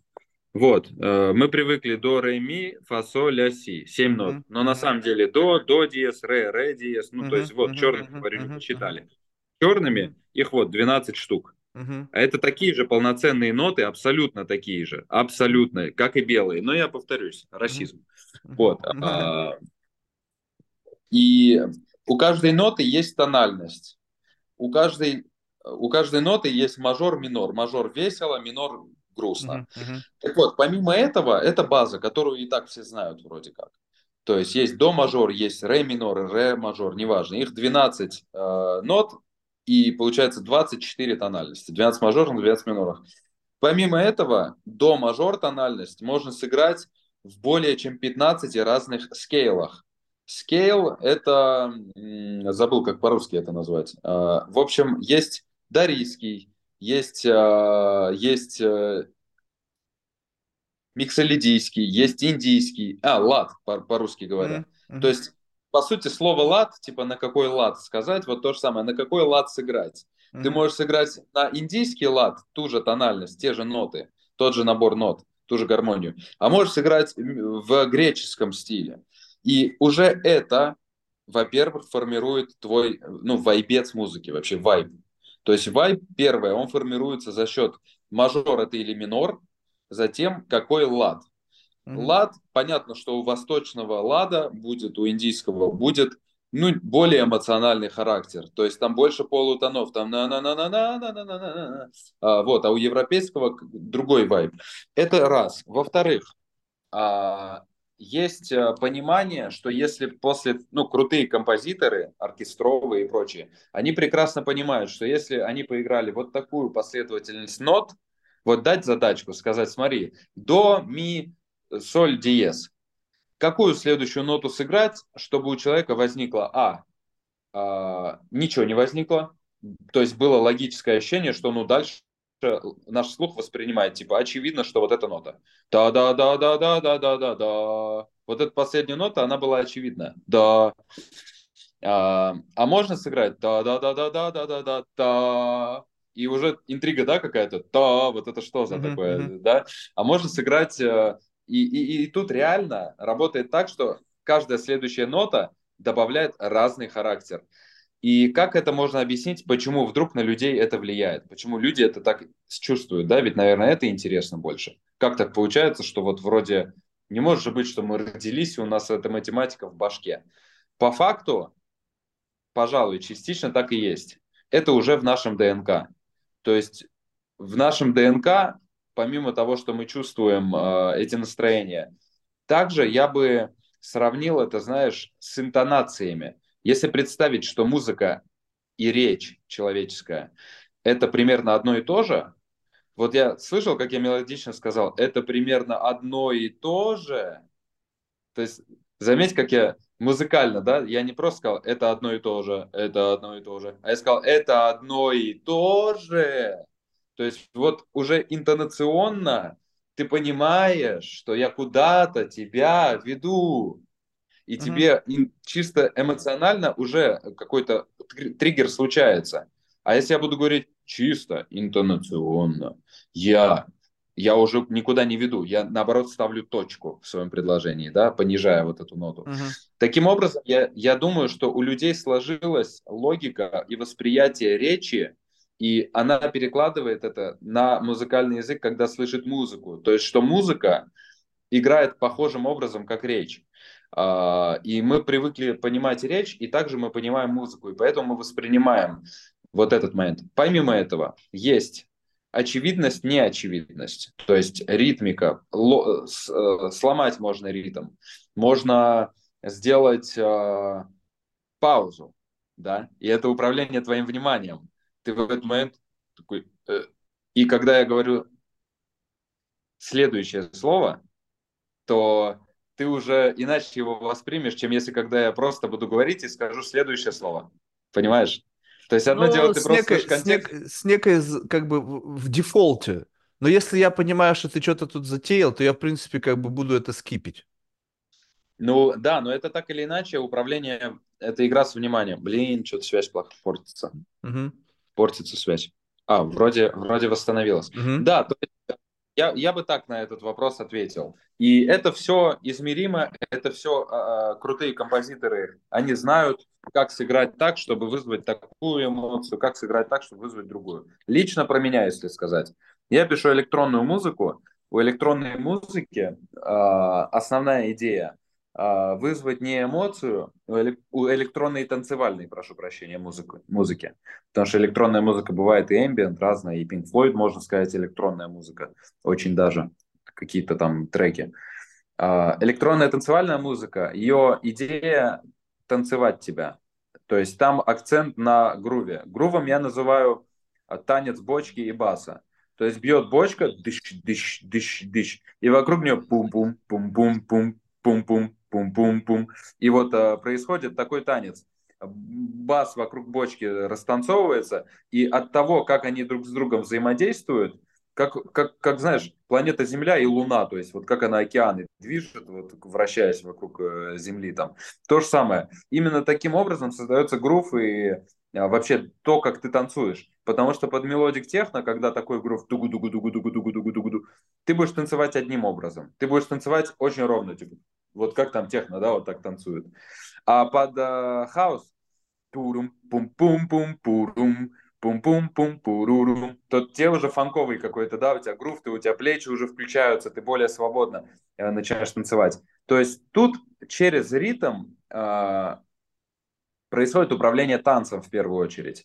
И это главные элементы в электронной музыке, бочка и бас. Потому что когда отключается бас, все перестают танцевать, как правило, и все ждут бас, когда будет дроп, потому что в дропе появляется бас, а в яме нет баса перед дропом. И, по сути, все, что делает диджей, его главная вообще кнопочка, это выключить бас, включить бас. Даже когда играет трек и там долбит бас по дефолту, диджей может вырубить и врубить, и всех это торкнет. То есть это будет и опять полетели. А, вот, это в электронной музыке. А потом не, ну уже... вот в этот момент электрон... чувствуешь себя, вот просто, я не знаю, как бы, наверное, тут тоже скейлинг. Ты чувствуешь, что ты кукловод, как будто бы ты одел руку в эту аудиторию как перчатку. и начинаешь да. делать так, как, как, чтобы как они будут кривляться сейчас по факту, на какой-то процент зависит от, ну или там, существенный процент зависит от того, что я сейчас буду делать. Очень зависит от меня. Я не могу сказать, что всегда получается настроить стопроцентную связь с танцполом, просто потому что если это рандомный танцпол в, в клубе, где у меня резидентское выступление, и это одно. А если я играю на бале Burning Man, а, или вообще на каком-то музыкальном фестивале, где люди... Вот Secret Temple был фестиваль, я тебе потом скину видосик, если интересно, просто посмотришь. А, у меня мое там выступление, это один из самых кислых фестивалей на Бали, то есть кислотных. А, мое выступление там было таким разъемом, что мы чуть было не сломали бамбуковый пол. То есть там танцпол был на клифе, то есть на обрыве. И он был из бамбука, и очень пружинищий пол в какой-то момент люди поймали такой коннекшн, а там были мои друзья на бэке, они начали лютый вайб раздавать, просто прыгать, орать.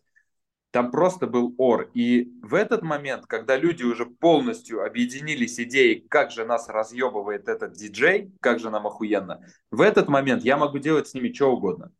Я могу просто играть трек, я могу вырубить его, и они тут же это почувствуют, моментально. То есть никто не будет там, типа, дальше, они такие, а, я опять, врубаю, но не в нужную долю, не в сильную, а в слабую. И они такие, ебать, ты нас наебал, чувак, О, вот это круто было. Понимаешь? То есть это зависит очень сильно от, э, от того, какой Опиши коннект свое люди... состояние в этот момент времени. То есть насколько это доведено до автоматизма. То есть вот если взять 100% твоего сознания и разлить его по стаканам, ну, условно говоря, где где-то тебе нужно уделять какую-то часть внимания тому, что ты делаешь, то есть манипуляции с твоим пультом, там как-то про- продумывать следующие шаги. Следующее – это именно получение удовольствия от момента такое, как бы, ну, вот именно, я не знаю, свое специфическое, что ты в этот момент выхватываешь с точки зрения, как бы, ну, какого-то самоудовлетворения, то есть, когда ты видишь реакцию толпы, какую-то гармонию того, что происходит. И если там что-то еще, то есть что-то еще бы ты мог выделить в отдельную какую-то субстанцию, просто мне сложно представить, я не специалист, я не знаю, что там еще может быть. Да, могу объяснить. А, в первую очередь, это то самое состояние потока. То есть это состояние потока, в котором ты не думаешь, что ты делаешь, ты просто чувствуешь, ты просто в моменте настолько слияние ловишь с музыкой и с вайбом, что ты начинаешь делать вещи абсолютно, причем, то есть у меня так работает, чем сильнее вайб на танцполе, чем люди больше готовы впитать музла, чем больше их торчит, тем я круче играю. Это факт, то есть всегда. Насколько начинаю... здесь есть, подожди, я просто, извини, что буду перебивать, просто я не знаю, поэтому буду спрашивать. Насколько здесь важен, ну, допустим, вот взять пианиста, да, что все равно есть определен, то есть несмотря на то, что на уровне там консерватории или на уровне там каких-то сольных выступлений, все пианисты, достигшие этого уровня, они в дефолте уже играют. То есть, в принципе, как бы их ночью разбуди, они там все сыграют что угодно. Но так или иначе все равно требуется мастерство управления вот этим тех, ну, технологической этой базой. Вот здесь вот чувство... Мое в этот момент. Ну, то есть Мое оно... мастерство в этот момент вдруг выше почему-то, чем обычно. Не, ну есть чему учиться. Ну, скажем так, вот ты, ну, еще проще, на, на себя возьму. Допустим, управление автотранспортным средством. Сначала ты учишься, тебе все кажется страшно, куча тяжело, потом ты как-то сливаешься с автомобилем, и ты просто едешь. Но я по-прежнему не шумахер и не гонщик, мне есть куда расти. Вот ты сейчас вот в этой системе координат, где этот дефолт, но этот дефолт, допустим, у Tiësto или там, я не знаю, я сейчас буду говорить, там, Channel Tres'а выше, либо ниже. Не уровень креативности, который из этого, а именно технологическое управление всем, чем ты управляешь. А, бро, а, диджеинг в стилях хаус и техно, он мега простой. Mm, То есть он базово очень простой. То есть диджей на самом деле делает пиздец как мало. То есть Армин Ван Бюрен, Дэвид Гетта, их диджеинг это типа очень простая э, манипуляция. Диджеинг в хип-хопе это очень сложно. Mashup mm. диджей это очень сложно. Скретчинг – это очень сложно. Тут у всех разный скилл. Базовый диджейнг электронной музыки, танцевальный, он простой, но фишки, креатив, который у меня появляется, когда я начинаю чувствовать, что люди мне доверяют, они кайфуют, и я начинаю просто ебашить, исполнять очень дерзкие вещи, которые обычно Как это ну, не... определяется? Дерзость в чем, в чем выражается? То есть мы выходим на следующий уровень. То есть технологически просто, условно. Есть какой-то базовый минимум, чтобы знать, чтобы что делать. Дальше креативность. И дерзость, в чем она проявляется? То есть где вот этот вот а, выражение тебя как уже как, как, как, Смотри, как музыканта? А, электронная танцевальная музыка, она имеет трансовый характер. То есть она развивается посредством наложения лупов один на другой. Луп – это петля. Тун ту тун ту тун ту тун ту тун ту тун Вот петля, она повторяется. И вот электронный трек, он строится из большого количества таких дорожек, которые в режиме лупа повторяются. И есть еще какие-то мелодические дорожки, которые поверх еще плывут во времени, меняясь. Но база, она повторяется. И это музыка, в которой использование эффектов разных, там эхо, реверберация, то есть чаще всего это не самая лучшая идея, потому что идея этой музыки держать в трансе в определенном. То есть она поэтому долго раскачивается, потом идет, потом яма, потом дроп, и все не как в попсе, не так, что типа сцена на сцену меняется, там постоянно звуки меняются. Тут все вот так. И если ты нарушаешь этот транс, то ты его должен нарушить так, чтобы это был еще больший транс, понимаешь? Что, чтобы это был, как будто ты трипуешь, и если тебя в трипе кто-то беспокоит, то тебя должны побеспокоить не тем, что тебя собьют с твоей волны и ты начнешь загоняться, а тем, что твой трип еще более веселым или классным сделают. То есть это такое. Это и когда ты поэтому... сначала курнул травки вместе с грибами, и когда травка чуть-чуть начала отпускать, подхватили грибы. Да, ну типа, типа того, то есть это Candy Flip, короче. ты, ты бамс еще и эксис закинул. Вот. А, это, это проще объяснить, конечно, на живых примерах, но я бы назвал это так, некая вольность. Вольность. То есть то, это нечто то, что если бы люди так не вайбили, считалось бы мувитоном. То есть как будто mm-hmm. я выскочкой попадаю. А вот когда люди вайбят, когда они кайфовые, э, в кайфе, они мне доверяют, я начинаю исполнять, я просто начинаю там выкручивать, выебываться, как хочу. И это получается всегда круто и всегда очень интересным образом. То есть я сам аж кайфую, удивляюсь. В Подожди, а вот, испытываю... слушай, вот любопытно. Вот, о, кстати, хороший вопрос. Да. Смотри, вот в, этот, вот в этот момент кто, ну, то есть кто кому служит? Ну, то есть представь себе, что для того, чтобы почувствовать себя хорошо, тебе нужно условно выебнуться, но выебнуться ты не можешь перед зеркалом, тебе нужна для этого аудитория. И, соответственно, используй их как некий трамплин для получения некого удовольствия. Либо же ты в этот момент служка, ты работаешь непосредственно на них и получаешь удовольствие просто как некую благодарность толпы. Я могу сказать, что я точно никому в момент, когда я играю, я точно не испытываю, что я игра... служу или для кого-то играю. Я вообще, когда играю, я играю для себя. То есть я понимаю, что чем выше доверие ко мне, чем больше я доверия в моменте заслужил, тем больше я могу проявиться сам для себя музыкально. Mm. То есть если мне в кайф вот так сделать, я никогда не буду думать, а как бы мне так эффект крутой. Подожди, а если не людям... понравилось? Вот, вот так вот. Ты, ты это сделал, тебе кайф, аудитория у-у-у, скисла. А такого не... не ну, во-первых, такого не бывает, а просто такого не бывало. Типа в, mm-hmm. в такой музыке просто люди так не выражают свои эмоции. Не, ну я не, бывает... я не имел в виду, что именно так. Ну, как бы, скажем я... так, ты не ощутил того, что ты ожидал. Давай так, это на примере на другом можно. Недавно я выступал, и было такое, что я встал за пульт, меня начали сразу несколько факторов отвлекать, и, ну, там стоял прям слева сзади от меня чувак, на бэке прям за мной какой-то французик, который уткнулся в телефон, и я ему сказал, типа, чувак, пожалуйста, а туса была прям горячая. Спереди куча народу, сзади куча народу на випке. Я этому чуваку повернулся, сразу сказал, я говорю, бро, давай договоримся, пожалуйста. Место за диджеем – это очень ответственное место. Если ты тут, то ты либо кайфуешь, если тебе кайфово. Если тебе не кайфово, тебе интересно в телефоне, то лучше ну, куда-то отойти. Дать место уступить девочке какой-то красивой, которой хочется рядом со мной покрутиться, тут потанцевать. И он такой, да, да, окей. Я начал играть, и он, он мне, оказывается, все это время в телефоне искал трек. И он мне показывает, там, включи этот трек. Блять, ну а ну, это полный пиздец. То есть. А... Слушай, ну, это, это как раньше, как раньше на дискотеках в школе было. В смысле, до сих пор такое работает?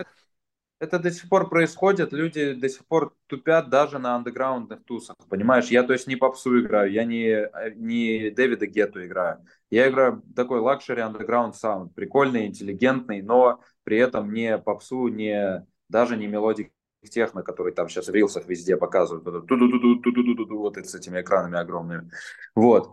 А, и меня это сбило, и я что-то начал, ну, понимаешь, за одно зацепилось, что-то за другое, там трек как-то мне не совсем понравился, как я свел. Короче, потерял вайбец. И я, хоп, ставлю следующий трек, уже на волнении на некотором. Такой думаю, блядь, ну что-то видимо, без, без слов песни ставлю треки, и, видимо, людям, люди тут, видимо, попроще аудитория. Понятно, что я думаю, потому что это моя работа, я профессионал. Я, моя задача сделать так, чтобы людям было То хорошо. То есть ты считываешь я... реакцию аудитории, одновременно считываешь я... свою сбивчивость, свою какое-то эмоциональное поша пошатанное состояние, и ты начинаешь при при принимать решение, как это все выправить. Добро. То есть я в момент, когда я за пультом, я прям за рулем болида, mm-hmm. и я прям пилотирую. То есть я реально слежу, я чекаю, я прям очень осознанно играю. И я ставлю, допустим, трек, поставил трек, и я увидел, что на танцполе была компашка ребят с кислыми мордами, которые, очевидно, были недовольны музыкой. Прям точно. И я это заметил.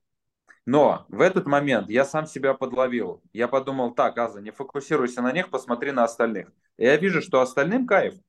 Многим остальным заебись. Я повернулся, посмотрел на бэк, вижу там девчонки вообще пляшут, им, им заебись. Я такой думаю, так, Аза, все в порядке, на этих не смотришь, просто не смотришь.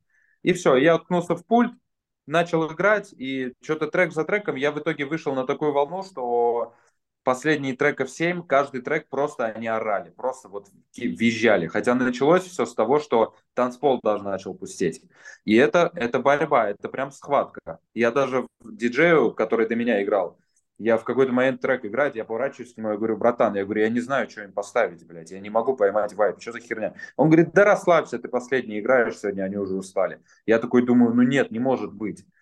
А мой талант это именно вот как раз я прайм-таймовый диджей, который играет в прайм-тайм в горячее время.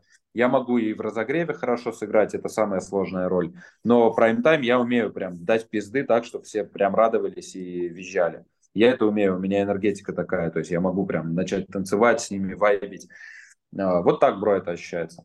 Слушай, э, скажи мне, пожалуйста, ну то есть, видишь, для того, чтобы оценку давать, э, ну, любому как бы любому виду искусства, у тебя должен быть свой какой-то, ну, какой-то скилл-сет, то есть нужно какой-то иметь все равно базис, там, не знаю, чтобы как правильно интерпретировать качество. Но э, у меня, ну, как бы в силу того, что я такого базиса не имею, у меня нет ни музыкального образования, никто в семье музыкой особо не занимался. Но, была, но музыка звучала всегда. И звучала она, как бы, знаешь, в референсах, если там Майкл Джексон, Пин Флойд, ну, то есть Роллинг Стоунс. Эти люди, они были провалидированы толпой. И поэтому ты как бы брал оценку толпы за некую валидацию, как некий камертон, да, вот это хорошо, это плохо, там, это, mm. это, это там неизвестный исполнитель, это известный, почему вот этот слушаю, этот не слушаю и так далее. Но вот с точки зрения э, диджейства и вообще вот этого как бы направления как бы музыки танцевальной, вот есть люди знаменитые, есть люди менее знаменитые. От чего mm-hmm. это зависит? Вот, то есть э, от чего зависит твой рост как, как, как, ну, как, как таланта, как человека, который не просто, ну, то есть я просто вспоминаю свои как бы клубные годы, мне, если честно, было вообще насрать. То есть я никогда не танцевал, ну, посмотри на меня, мешок. Вот, поэтому то, что там играет, мне было вообще до лампочки. Мне главное, чтобы это правильно работало на тех людей, которые были фокусом внимания. Я смотрю, о, кисточка разогрелась, сейчас я как бы ее буду обрабатывать. Говоришь, ну, молодец. Мне, то, что, то, что там играет, мне было вообще насрать. Ну да, мне нравится музыка, но если там бы кто-то играл бы плохо и хорошо, мне было бы наплевать. Но, когда я слушаю музыку, есть что-то, что мне нравится, и что-то, что мне не нравится. Я не могу понять, вот это, это вопрос вкусовщины, либо здесь есть вопрос того, что на определенном уровне мастерства нравится, ну, как бы всем. Либо здесь невозможно, как бы, вот как там 100 баксов, чтобы всем нравилось. То есть вот это, это вопрос чего? Объясню. А, во-первых, это вопрос, на ту ли ты вечеринку попал.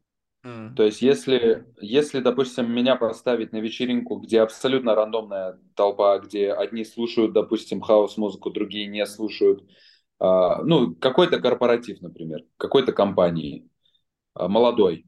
И в этой молодой компании молодые сотрудники, одни любят рэпчик, другие хип-хопчик, другие трэпчик, другие там техно.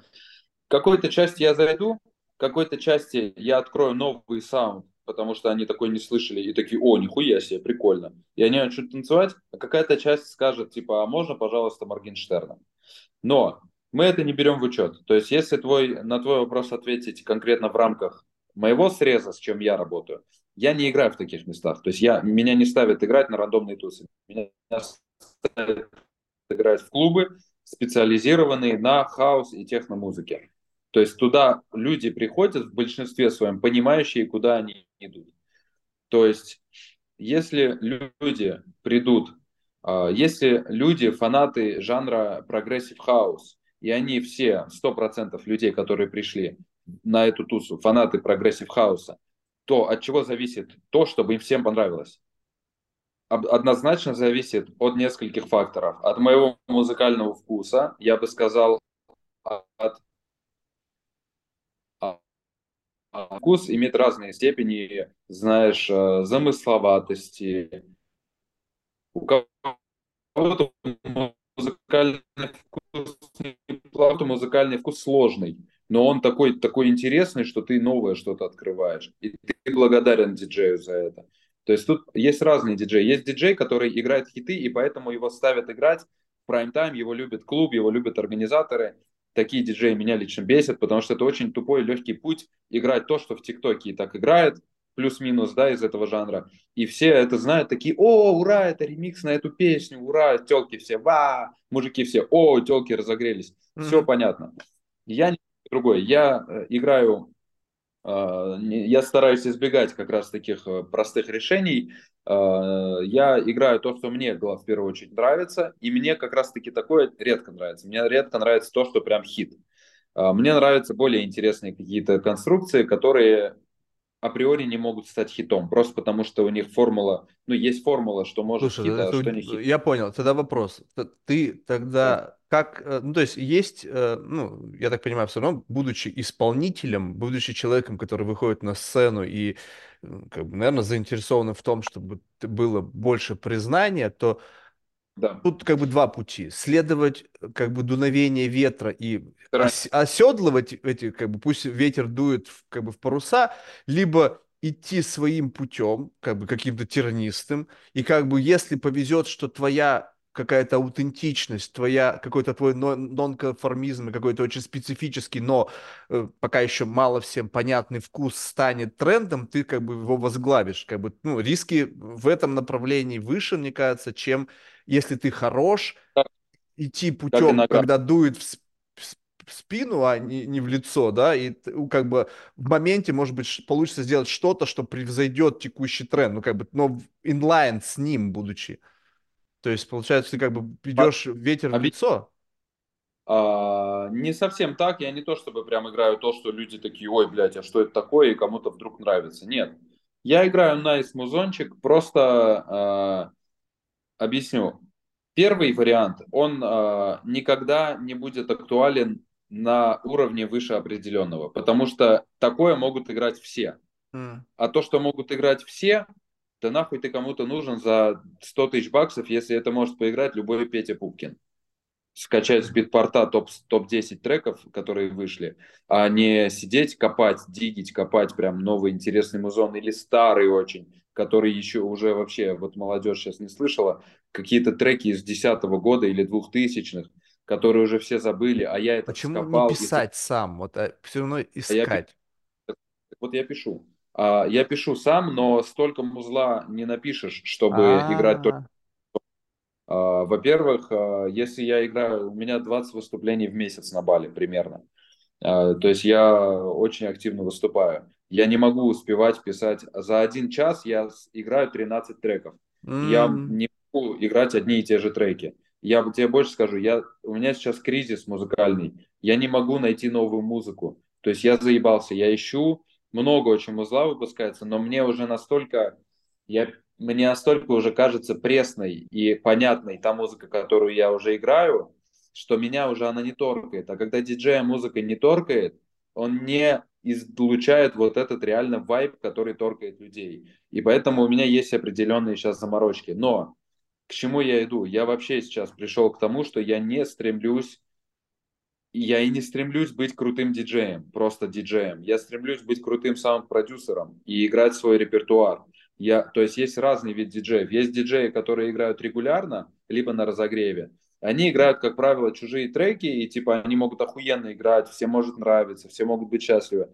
А есть музыка, саунд-продюсеры, артисты прям. Типа Black Coffee, слышал, наверное. Вот. А, Может то есть быть, чуваки, ну а, ну, а есть чуваки, которые играют свой репертуар, и их зовут там по всему миру за их музыку. То есть это уже артисты полноценные. Угу. И в наш век ты задал вопрос, как диджею развиваться. В наш век есть много разных вариантов, и каждый по-своему ограничен. Допустим, есть вариант э, быть девочкой с классными бубсами и Угу. крутыми друзьями, инфлюенсерами, торчать с ними, сосать кому-то член, и они тебя ставят на разогрев крутым каким-то диджеем в Дубае, когда они прилетают выступать, а тебе, эту девочку ставят разогреть его. И она неплохо сводит, она круто все умеет, а, у нее неплохой плейлист, но она чаще всего играет музыку, которая не удивляет искушенного зрителя. А, она чаще всего не настолько профессиональна, то есть потому что она довольствуется тем, что ей это легко дается. Ей легко дают вот такие выступления это не я, который должен задрачиваться и делать так, что с меньшим конкурентным преимуществом настолько удивлять музыкой и качеством, и уровнем, и какой-то ответственностью, и деловыми кучей, кучей аспектов, чтобы меня взяли. Не, ну Среди отсасывать огромных... может быть нелегко, знаешь, то есть как бы играть ты можешь легко, а еще ведь нужно после, Ну, после сета отсасывать... еще же отсосать нужно, так что, так что тут тоже есть нюансы. Я согласен, это было грубо с моей стороны, так сказать, в целом, потому что не, ну, не обязательно это связано с таким, но мы все знаем про шоу-бизнес, а электронная музыка это уже тоже такой довольно загаженный шоу-бизнес, а, где расхайпованность диджеев а, очень часто не, об, не обоснована ничем, где расхайпованность диджеев как раз обоснована не тем, что они реально из себя представляют, а тем, где им довелось поиграть, какое портфолио им довелось собрать за счет разных методов уже. У кого-то сиськи красивые, у кого-то а, кто-то сто лет уже в этой индустрии, но только решил стать диджеем, а у него друзей уже куча, и его уже ставят, просто потому что друг. То есть тут очень сильно кумовство решает. То, но это все определенный уровень. Если у тебя в Дубае крутые связи, и тебя куда-то ставят, то это не значит, что тебя где-то на уважаемой площадке в Берлине вообще поставят хуй в какой-либо. То есть тебя могут сказать, типа, ты кто вообще такая, выйди, мы тебя даже в клуб не пустим. Типа, ты не тру, ты нам не нравишься, понимаешь? То есть есть андеграунд, есть больше коммерция, даже в электронной музыке. И есть другие пути. Это сейчас а, стать инфлюенсером, то есть иметь кучу подписчиков в инсте. А, есть пример Стелла Босси, есть такой блогер, девочка, она, ну, такая вайны снимала и снимает, короче, такая чистая типичная блондинка берлинская, техно, технотелка в э, откровенных одеждах, э, типа снимающая приколы, что она там нюхает гору кокаина, идет на рейв, все такое. Она набила себе лям подписчиков на, просто на приколах и стала диджеем. Сейчас она стоит сильно дороже, чем диджеи, которые 20 лет к этому шли, то есть занимались только этим, отдавали себя, там, знаешь, Тупо потому, что у нее подписота, и организаторы – это бизнес в конечном итоге. Организаторы знают, что они привезут блогера, миллионника, и они соберут больше подписч... э, э, фанатов, которые больше будут бухать и оставят денег. По той же причине стали их в кино брать, потому что это существенная пом- помощь для продвижения фильмов в прокате. Да, ну, да, да, инста-чуваков стали брать в кино, потому что, ну, почему бы нет. А это все в конечном итоге бизнес. И э, есть другой вариант. Есть вариант быть очень талантливым музыкантом, который пишет охуенный музон. Пишет, пишет, и в какой-то момент э, его музон становится, так как музыка, тренды музыки, как и моды, как и всего цикличны, э, становится трендовой. Либо он настолько уникален, он настолько самобытен в своем выражении, это мой путь, да, это как я иду к этому. Он настолько блядь, Канни Уэст один единственный такой, понимаешь? Ну нет второго Канни Уэста, такого нет. Есть Канни Уэст, и есть разные чуваки, не, может, не менее крутые, но Канни Уэст он один, и его любят многие. Вот такой путь, знаешь, путь великого самовыражения. Я понял. Сколько ты готов ждать вот этого звездного часа? И какие на этом пути должны быть как бы сопутствующие сигналы, что ты как бы, ну окей, потерпи, подожди, подожди. То есть нетерпеливый. Я очень нетерпеливый. Я 4 а года назад, я за 4 года уже играю на площадках наравне с чуваками, которые больше 10 лет, причем это не старперы какие-то, а это нормальные такие же чуваки, которые начали раньше меня. Я очень быстро расту, пиздец как быстро. И это учитывая все жизненные сложности, обстоятельства, переезды и то, что надо еще и о бабках думать, я прям нормально так газую. И я уже сейчас за 4 года не постоянного диджейнга, постоянно я диджею один год всего. До этого я выступал там раз-два в месяц, не больше. А, за один год регулярного диджейнга я уже заебался. Я очень быстро перерастаю. Я сейчас уже понимаю, что это меня уже не питает. Я в этом не готов так активно газовать. Я теперь газую в продакшене. Есть вероятность, что через год меня заебет продакшн. Есть вероятность, что через год я уже настолько э, буду делать приоритет в пользу какой-то гармоничной жизни, где я э, засыпаю вовремя, просыпаюсь вовремя, у меня режим, и я себя в приоритет ставлю семью и то, как я себя чувствую, что я решу, что э, гастроли и выступления ночные – это не мое. Я вообще открыт ко всему. Когда ты спросил, какая у меня цель, я не могу иметь цели, потому что я очень быстро расту, очень быстро меняюсь. Подожди, вот здесь а, вот, я... А, можешь специфику дать, э, чтобы я прочувствовал да. вот это вот изменение? Ты быстро как бы, как бы, как это, понимаешь специфику, и от этого становится скучно, либо ты просто как бы теряешь интерес. Вот, ну, чувствуешь, как бы, когда, допустим, э, ну, ну, да, как бы она грань не, не очень ощутима, я еще тем более не смог это контраст сказать, но, в общем, есть разница между тем, просто терять интерес, потому что ты утыкаешься в некий зеркальный потолок, mm-hmm. и терять интерес, потому что, как бы, ну, окей, ребята, я понял, на чем вы тут все сидите, как бы, да, я понимаю, прикольно, но что-то как-то стало постно. Ты знаешь, э, скорее вот этот второй вариант, что я начинаю, я быстро расту, быстро знакомлюсь с людьми, очень много полезной информации выхватываю и очень быстро начинаю шарить, на чем держится сфера. То есть я довольно быстро прихожу к сути, к пониманию, как это все живет. Не, ну а почему условно... тогда нельзя это как леверидж, это понимание? То есть ты условно быстро входишь в тему, быстро понимаешь, как устроить. Почему нельзя это как, как escape Можно. velocity? Ну то есть вот раз, и ты в этом направлении сразу же прыгнул выше, а там уже и Можно. деньги, а когда есть деньги, больше свободы, дальше уже решишь, что будешь с этим делать. Я понял, я понял. А, это хорошая, очень важная мысль, на самом деле. Я сейчас как раз нахожусь в тот период, когда я делаю выводы, которые сначала вроде удручают, а с другой стороны я понимаю, что, блядь, но я в этом хорош. И, возможно, в этом мире, пусть он уже прогнил, пусть это уже коммерция в конечном итоге. Я понимаю, что я могу быть хорошим, успешным бизнесменом. И более того, я могу еще и оставаться трушным. То есть, э, ну, на данный момент... Не, ну, тут очень я... важный момент. Смотри, вот я, извини, опять тебя дергаю, но просто смысл того, что иногда почему-то люди стремятся, то есть они думают, что вся их работа, вся их жизнь должна быть, блядь, такая классная, замечательная. Но представь себе, что ты условно хакнул какую-то дисциплину. Ты понял, там прогнило, там неинтересно, там скучно, ну похер. Ты это делаешь, получаешь от этого бенефиты, и, и у тебя за счет этих бенефитов, которые можно превращать во время, благосостояние, а, открывается возможность для воплощения себя в эту реальность. Я, я понимаю, о чем ты. Тут возникает очень сильный внутренний конфликт. А, условно, если мы понимаем, что я, когда начал заниматься музыкой электронной, давай на реальном примере, мне показалось, что это для меня возможность а, ну, мне, мне образ жизни диджея, когда я понял, что это такое, показался пиздец. То есть тогда я начал какие-то пробовать э, средства разные, я начал погружаться в общение с интересными, очень крутыми, проявленными людьми, которые, ну, выглядят, ну, просто у меня скоро день рождения, я на Бали буду отмечать, у меня чат на 200 человек, и я делаю, и эти 200 человек я лично позвал, и почти каждый из них это просто, блядь, ну, готовая модель. То есть все красивые, все умные, все какие-то пиздец крутые. Я в это общество попал, не, не живя в нем. Я не рос в таком обществе. Я тянулся к такому. И мне показалось, что диджей – это такая крутая центральная фигура, одна из в таких обществах. Мне показалось, что я буду путешествовать. То есть, объясню, что случилось. У меня, я увидел вот мир электронной музыки и мир диджея, диджеинга. Я увидел его светлую, какую-то позитивную, вдохновляющую сторону – а про негативные я не, не думал. Ну, кто будет думать, э, когда ты влюблен в девушку, кто думает о том, э, что у нее там вообще, как, как происходит, э, и что с ней не так.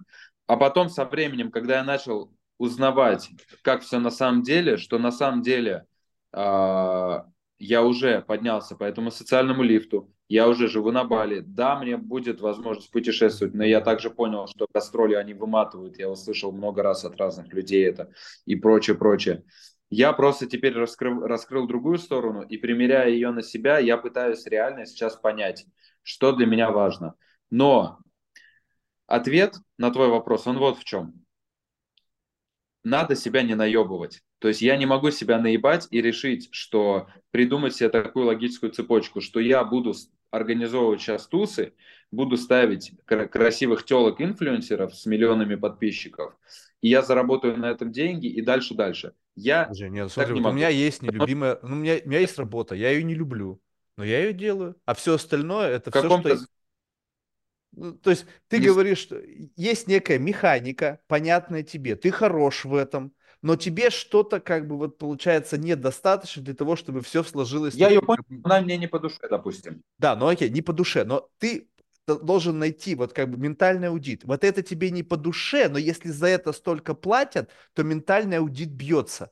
Вот если не платят, либо дашь на дашь, грубо говоря, ты вложился, но получил ровно столько, сколько ты вложил, здесь кайфа никакого нету. Если еще и меньше, ты начнешь выгорать. Но если ты, тебе это легко, но где-то не нравится, но ты получаешь больше в разы, то у тебя высвобождается место для чего-то, что ты можешь делать с полным удовлетворением, даже не думая о выгоде. Потому что если ты живешь, где у тебя твое желание и твое sustainability твоей жизни находится в одном вот этом как бы, в одном ключе, то чуть что-то не так с твоим, как бы вот, э, ну, с твоей работой, то сразу же будет все вместе лететь. Соответственно, можно, ну, то есть кому-то везет, и mm-hmm. кто находит, что они делают то, что им нравится, за это платят, и они счастливы, таких, наверное, единицы. Но большинство людей делают не, не совсем то, что им нравится. Вопрос, сколько тебе за это платят? Вот, объясню про себя лично. Моя практика, моя жизнь показала и доказала мне, что когда я нечестен с собой, когда я делаю не то, что мне нравится, даже если это обещает мне выгоды, я больше теряю, чем получаю. Mm. Это, это мой личный пример.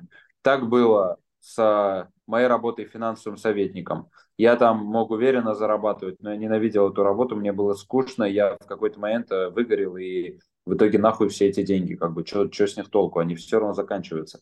То есть я заметил, что каждый раз, когда я что-то делаю с любовью, когда я что-то делаю легко, мне не то чтобы... Приход... Я объясню очень важную вещь. Приходит нечто большее, чем деньги. Приходит нечто большее, чем, прямые, э, чем деньги, логи... как логическая закономерность того, что я сделал. Условно, Расскажу пример. Я недавно взял впервые э, спродюсировать песню, целую песню для девочки. Меня, меня порекомендовали, она ко мне обратилась. А, я никогда не писал текст для песен, я никогда не придумывал кому-то песню, мелодию, я никогда вообще, в принципе, песню не писал, я писал треки. И я такой подумал, о, она платит, у нее есть бабки, взялся. Я многому сейчас учусь на опыте нашей работы, но он меня вымотал, если честно, за два месяца уже так сильно, что я понимаю, что это того не стоило, хотя это типа... Во-во-во, вот здесь сконцентрируйся, минимум, вот здесь вот... За это. Вот здесь вот сконцентрируйся. Ты говоришь, меня это вымотало, и то, что мне за да. это платят, уже не факт, что бьется. А теперь представь себе, что 10x тебе заплатили к тому, что ты сейчас делаешь. Чувствуешь, что все зависит от того, сколько я... тебе платят?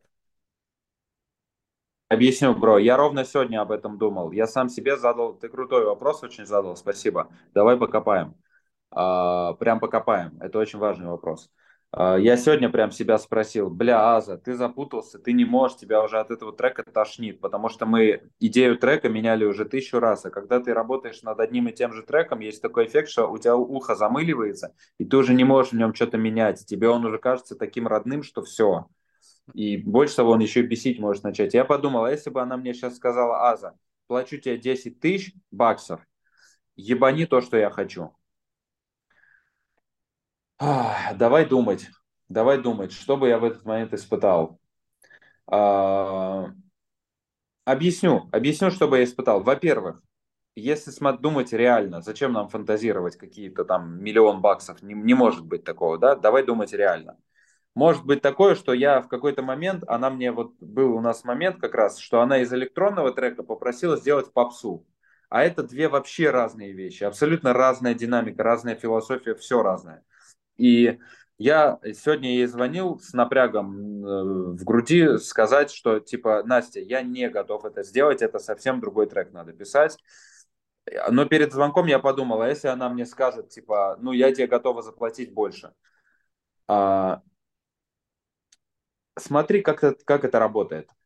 В нашей жизни мы вообще получаем и в том числе то, что она вообще ко мне обратилась, то, что ко мне такая возможность пришла, мы все получаем от того состояния, в котором мы находимся.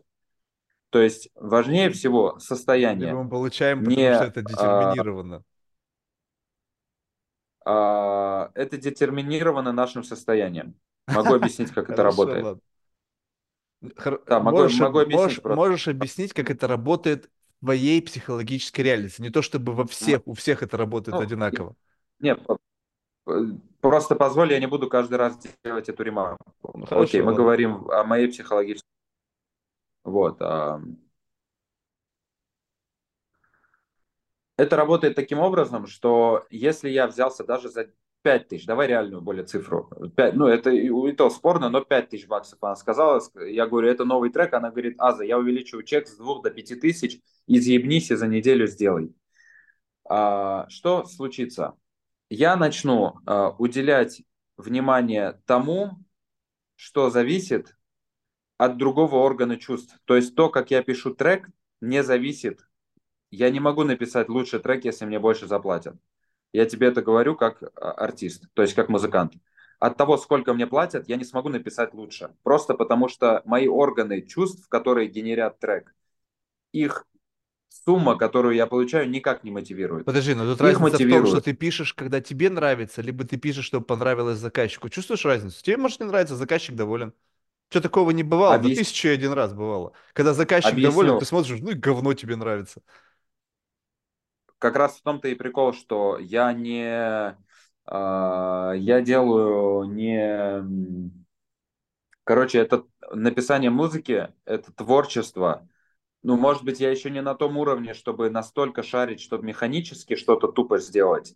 Возможно, у меня не, лично не тот уровень.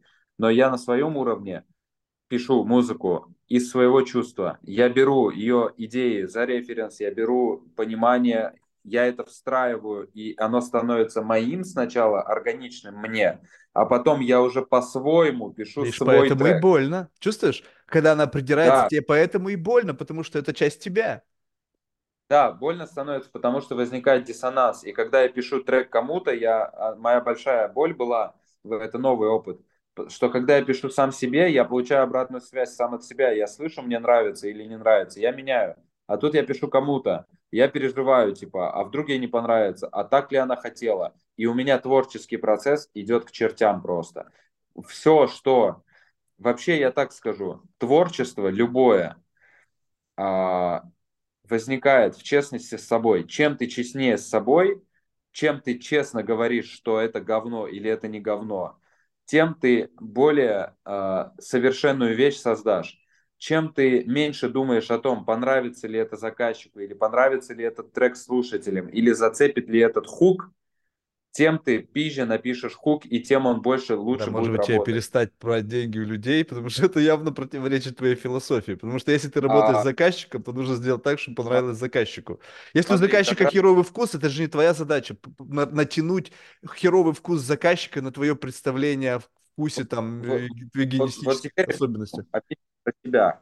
А, тут люди отличаются. А, то есть есть а, художник, есть художник, который сидит на Арбате и рисует проходящих мимо людей, делает им шаржи. И он делает прикольные шаржи, которые людям нравятся. О, крутой шарж. Он профессионал своего дела, он охуенно рисует шаржи. Он каждый год все их лучше и лучше рисует. А, ну или неважно, он рисует на заказ. Его просят в такой манере нарисовать. Он такой вот художник, копирайтер, типа, да, вот как сказали, так и ебанул в таком стиле. Это одно. И это, я бы даже сказал, это один тип художников. Другой тип художников, Пикассо, никогда в жизни не нарисовал бы не в той манере, в которой он чувствует, кого-то. И разница между вот этими двумя типами творцов в том, что первые могут зарабатывать большие бабки, делая что-то под заказ, подстраиваясь и угадывая, и делая так, что все довольны, но они никогда, на мой взгляд, и практика показывает, любого вспомни, никогда такой чувак сам себя как артиста, как музыканта не сделал звездой, не подожди, сделал подожди, знаменитым. Ты есть... живопись сравнил с музыкой, не всем одно и то же. Действительно, если я пришел к Пикассо, нарисуем это... автопортрет, и только я хочу, чтобы ты нарисовал это так, он бы меня послал бы, наверное, на нахуй. Но и мне нужен то, как меня нарисует Пикассо, мне и нужно, как я бы нарисовал себя руками Пикассо. Но когда речь идет о исполнении песни, она хочет стать звездой. И ты ее инструмент, чтобы она получила то, что она хочет. Тогда Но получается, инструмент... либо у вас продюсерские отношения, ты говоришь, ты пой так, ты будешь популярной. Вот твой, как бы я тебе гарантирую. Она же пришла да, как заказчик. Понял. Это немножко разное кино. Она пришла к фортепиано, то я не могу выдать ей звуки скрипки. Вот я о чем говорю. Она приходит к фортепиано, и я играю как фортепиано. Значит, я играю, тогда я... ты как бы был какой-то оверсейл, потому что она хотела... То есть явно вы изначально не договорились, потому что если бы ты изначально не, не, она ее... Довольна, она довольна треком, который я написал, и она как раз очень довольна этим.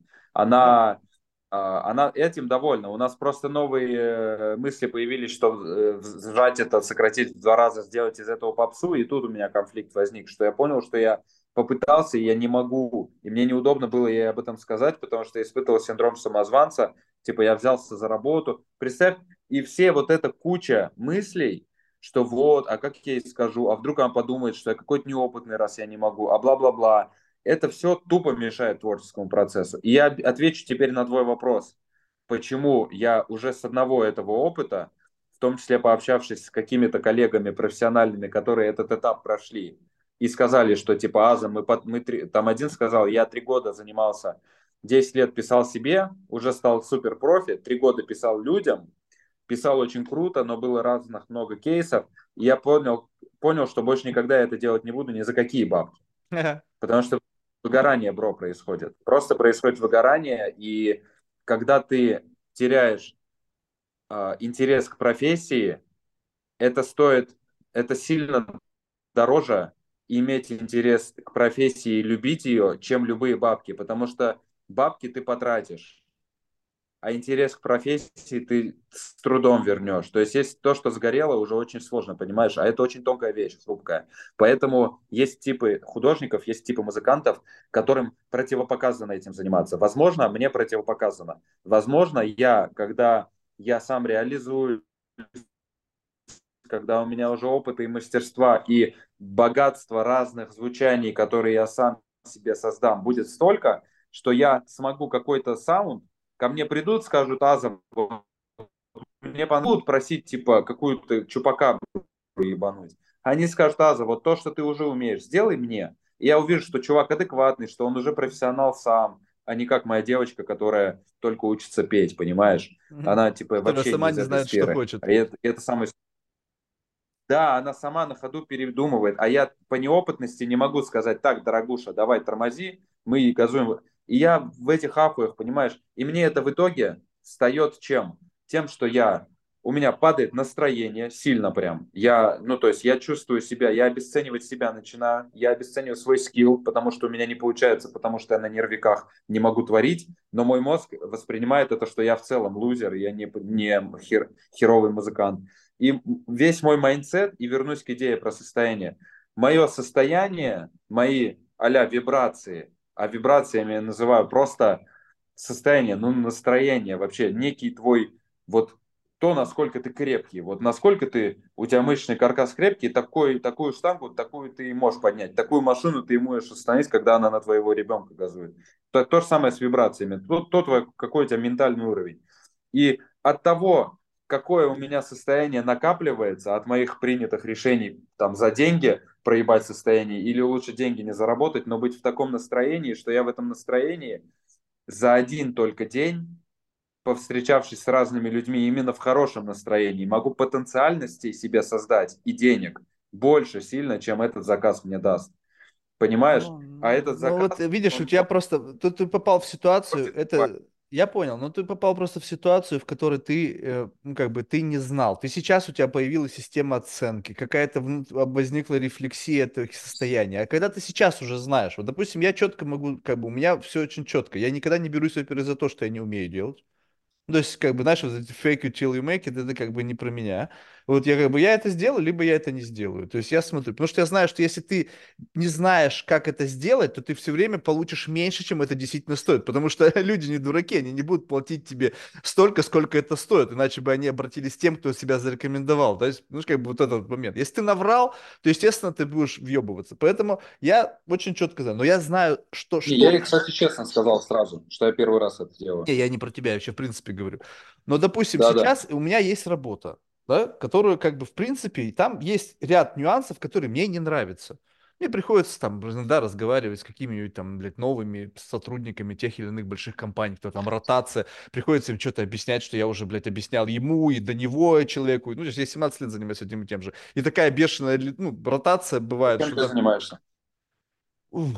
Я занимаюсь дистрибьюцией цифрового контента, если так очень примитивно сказать. Ну, просто, короче, есть то, Понял. что нужно доставить из пункта А в пункт Б от одного человека Да-да. к другому или группы компаний к другому. Вот. Но, в общем, смысл в том, что э, иногда приходится делать то, что тебе не нравится. Но я не парюсь по поводу того, что мне это не нравится, потому что мир строен так, что не все нравится. Если я Очевидно, да, я понимаю. Вопрос, сколько мне платят за то, что мне не нравится? Если мне платят мало и мне не нравится, это неправильно. Надо сделать так, чтобы либо мне нравилось больше, либо мне платили больше. Если мне, то есть я как бы, окей, я добавил цену, теперь этот периодически возникающий дискомфорт уже не так меня обламывает, потому что потом, когда это произошло, я спокойно к этому отнес, а дальше я пошел тратить деньги, получать удовольствие. Бро, Я- я вот понимаю, о чем ты, извини, перебью. Да-да. Разница, знаешь, в чем? Почему и ты, а, как бы тут нет правых, неправых, но объясню, в чем Здесь разница. вопрос доказательства Принципиальная, прям корневая. Смотри, а, у тебя профессия больше менеджерская, бизнесовая, у тебя процессы больше менеджерские, где важен контроль, порядок и еще другие вещи. У меня профессия творческая. Если мы говорим о творчестве, то тут себя наебать просто невозможно. Как только в творчестве начинается неискренность, как только в творчестве начинаются маски, Почему не рамки, она не искренняя? Она то искренняя. Она, творчество... она искренняя. Я искренне это не люблю, но я это делаю, потому что я понимаю, как это работает. Не, вот в творчестве ты не можешь, ты не имеешь права делать то, что ты не любишь. Вот это вот радикально звучит, но ты в творчестве не имеешь права делать то, что ты не любишь. Если тебе в творчестве искренне сейчас хочется в свой трек вставить свой пердеж, как Моргенштерн там сделал в бас, то ты, блядь, должен это сделать. Понимаешь? Вот, вот в этом, это вообще фишка творчества, это фишка э, того, как создан мир. Хорошо, Вообще, как, окей, ну, вообще, тогда как допустим, существует. я понял. Тогда вопрос. Вот, э, ну, в силу того, что ты мне уже ранее сказал, Тут что нет пока... правильно. Да-да-да, но я имею в Да. виду, что вот э, получается то, что ты как бы инкорпорируешь себя и то, что тебе нравится в твое творчество, и у тебя есть рост, и этот рост тебя удовлетворяет, тогда проблем нету. Что если ты, вкладывая себя, этого роста не видишь? Ну, то есть вот, вот как бы, я, я- может быть, пока мы рано об эту, на эту тему с тобой говорим, у тебя сейчас идет какой-нибудь кратный прирост, но вот, допустим, я разговаривал, у меня, по-моему, не так давно был подкаст с чуваком, он тоже какой-то диджей, вот, и он говорит, ну, я типа, Пантеров.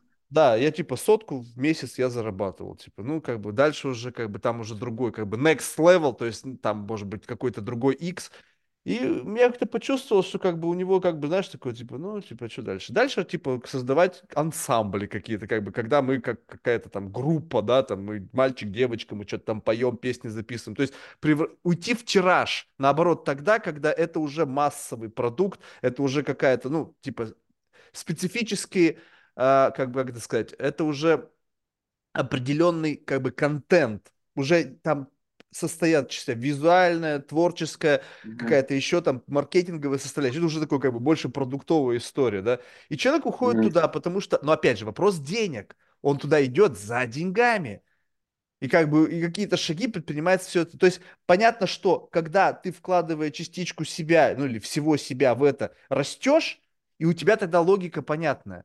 Ты вложился, сложил себя, получил возврат на эти инвестиции в виде там удовлетворения, денег, признания, чего угодно. А представь себе, что ты себя заносишь, не получаешь должного возврата, снова себя заносишь, снова не получаешь, снова не либо получаешь как бы в рамках рынка. Ведь наверняка тебе тоже бьет по яйцам, когда ты смотришь, ну какая-то, ну какой-то, ну не знаю, кто-то там, я не знаю, кого ты считаешь, может быть, переоцененным, зарабатывает в десятки раз больше как бы на том, что он делает, причем качество того, что он делает, ну ты можешь, грубо говоря, одним пальцем, ну или как-то там как бы достижимо на твоем уровне, но ты столько не получаешь денег. Получается так, что вот она ситуация, кто-то делает и получает в 10 раз больше, ты вроде бы вкладываешь себя по полной программе и по-прежнему там бьешься из двух косарей с какой-то телкой, да я бы срать не хотел, два косаря, я говорю, слушай, с два косаря даже ебать тебя не буду. Ну, то есть, чтобы меня заставить сдвинуться с места, два косаря это вообще не аргумент, то есть, как бы, 200, ну, тогда я поеду что-то делать, а как бы два, и тут сразу же вопрос, опять же, мы каждый на своем левеле, Получается, что есть, возможно, вот это внутреннее как бы отчаяние, которое у тебя возникает временами от какой-то финансовой неустойчивости, которое тебя заставляет принимать какие-то решения, которые потом бьют тебе обратно. Ты говоришь, блядь, нафига я за это взялся? Было бы у тебя все хорошо с деньгами, ну как бы вот этот вопрос был бы закрыт. Стал бы ты заморачиваться? Ну, разве что для удовольствия. Окей, поработаю с телочкой, что-то я там напишу. Что-то закапризничала, дорогая, come on, на, обратно отписался, goodbye. Слишком ты капризная. И все. То есть чувствуешь, что вот есть какой-то момент, когда вот это вот пьюр твоя креативити, оно напрямую зависит с уровнем благосостояния. Когда тебе уже никто ничего а. не может сказать, и когда тебе похуй Понял. на завтрашний день с точки зрения твоего комфорта, вот здесь откроется как бы гейт и, и польется абсолютная аутентичность. Кто тебе что скажет? Да похуй не нравится, не смотрите, я все равно буду это делать, неважно. Но в этот момент есть что-то, что приносит Понял. тебе доход, там понял, ты понял. делаешь, чтобы нравилось, но это легко. Понял. Смотри, а, когда я прилетел на Бали только, я прилетел в полном охуевозе, потому что, ну, типа, ну, денег было там, не знаю, ну, вообще понты, просто понты. 1100 рублей, все, mm-hmm. весь мой капитал на тот момент. А, и весь первый год на Бали я боролся за то, чтобы застолбить тут свое имя как-то, чтобы меня начали звать играть, чтобы у меня был cash flow какой-то. Э, весь этот период я страдал от того, что у меня нет, не было времени э, писать музыку. Я страдал от того, что я все время тратил на организацию заработка. Сейчас я в той фазе. Uh, и, и я скажу, что я себя совсем иначе чувствовал. Хуже, менее уверенным, менее самодостаточным. Я чувствовал стресс.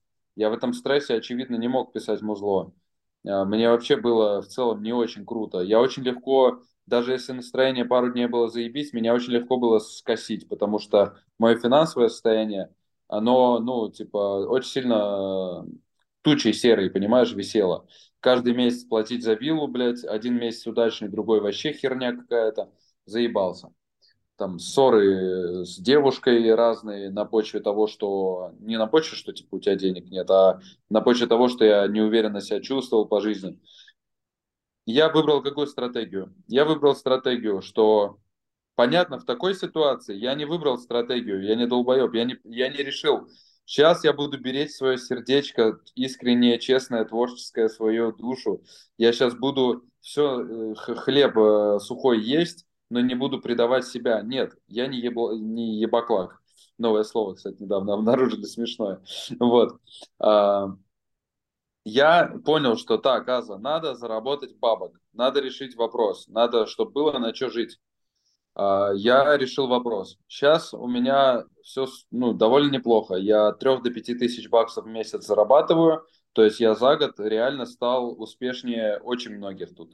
Музыкантов, диджеев у меня, я могу сказать, что у меня тут музыкальный бизнес, то есть я обучаю э, диджеингу, я выступаю много, я э, провожу мастер-классы иногда за деньги, я пишу уже кому-то музыку, то есть у меня разные виды монетизации, я даже умудрился своему ученику продать за 2500 баксов всю свою библиотеку музыкальную, понимаешь? А это типа ценность главная диджея, это его библиотека.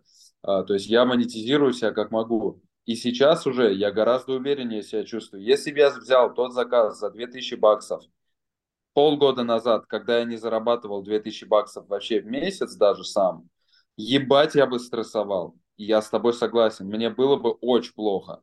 Типа я бы вообще напрягался. Сейчас, когда я могу, в принципе, когда она мне внесла предоплату 500 баксов два месяца назад, и мы уже два месяца ебланим над треком, понятно, это не каждый день работа, но это все равно процесс. И если вдруг она, мы бы сейчас с ней не сошлись, то я бы ей сказал, ну окей, предоплату я тебе не верну, потому что я поработал, но на большее и не претендую, ничего страшного, иди лесом. Вот, согласен. И я согласен также с тем, что моя финансовая стабильность дает мне, во-первых, большую уверенность в социуме, большую уверенность, соответственно, раз я больше уверен по отношению к миру, я больше уверен по отношению к себе. Но это и наоборот работает, да? Так вот, мне сейчас проще творить. Но теперь уже я нахожусь в ситуации, когда я слишком занят фактическим зарабатыванием, освоением своих трудов по... Э, то есть до этого я занимался организацией заработка, а сейчас я занимаюсь заработком. То есть до этого я сажал семена, был занят.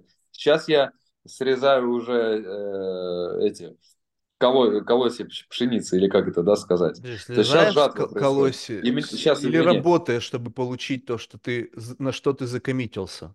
Теперь уже, то есть я э, организовал доход, теперь я этот доход за, э, работаю, чтобы заработать, чтобы организовать себе уже теперь с этого дохода возможность творить. Который и принесет когда, реальные деньги. Да, и это уже, когда я со спокойной душой, без э, не на очке, что у меня нет денег, когда у меня уже по финансам все ок, у меня уже есть колоночки хорошие, гитарку купил, наушнички купил, обустроил себе комфорт, чтобы я мог творить, тогда уже я сажусь и пишу себе музон. И вот в комфорте в этом я могу написать уже честно с самим собой такой музончик, который разъебет. У меня вот так. Но, Хорошо. извини, но, но есть чуваки, типа всяких там Куртов, Кобейнов, которые, ну, типа, вообще им похуй. Он будет ходить в грязных джинсах, он вообще будет жить как отброс, но он будет трушный со своей музыкой. Если посмотреть на правду, на факты, то очень много именно таких чуваков, именно из говна выбрались, потому что они даже в этом говне были настолько трушные, и они пели про свое дерьмо, они пели про то, как им хуево, и они за счет этой искренности в моменте полюбились тем, кому также хуево, а таких людей миллионы. Uh-huh. То есть вот так я вижу, по сути, твою творческую реализацию. Хорошо, ну тогда в самом конце, как бы, вот что тебе сейчас нужно сделать, и есть ли у тебя, ну, условно, какой-то такой внутренний, не то чтобы ментальный план, да, но как бы некое понимание. Допустим, чтобы твой такой дефолтный доход в месяц, где ты, ну, адекватно тратишь свое время, был ну, где-то полтинник. Ну, просто, как бы, ну, чтобы более-менее чувствовать себя, как бы, нормальным человеком. Ну, как бы, вот полтинник, допустим, хотя бы. Вот что mm-hmm. надо для этого тебе делать, чтобы это стало твоей повседневностью? Хороший очень вопрос. Очень важный и полезный. А, чтобы, чтобы у меня был ежемесячный доход полтинник,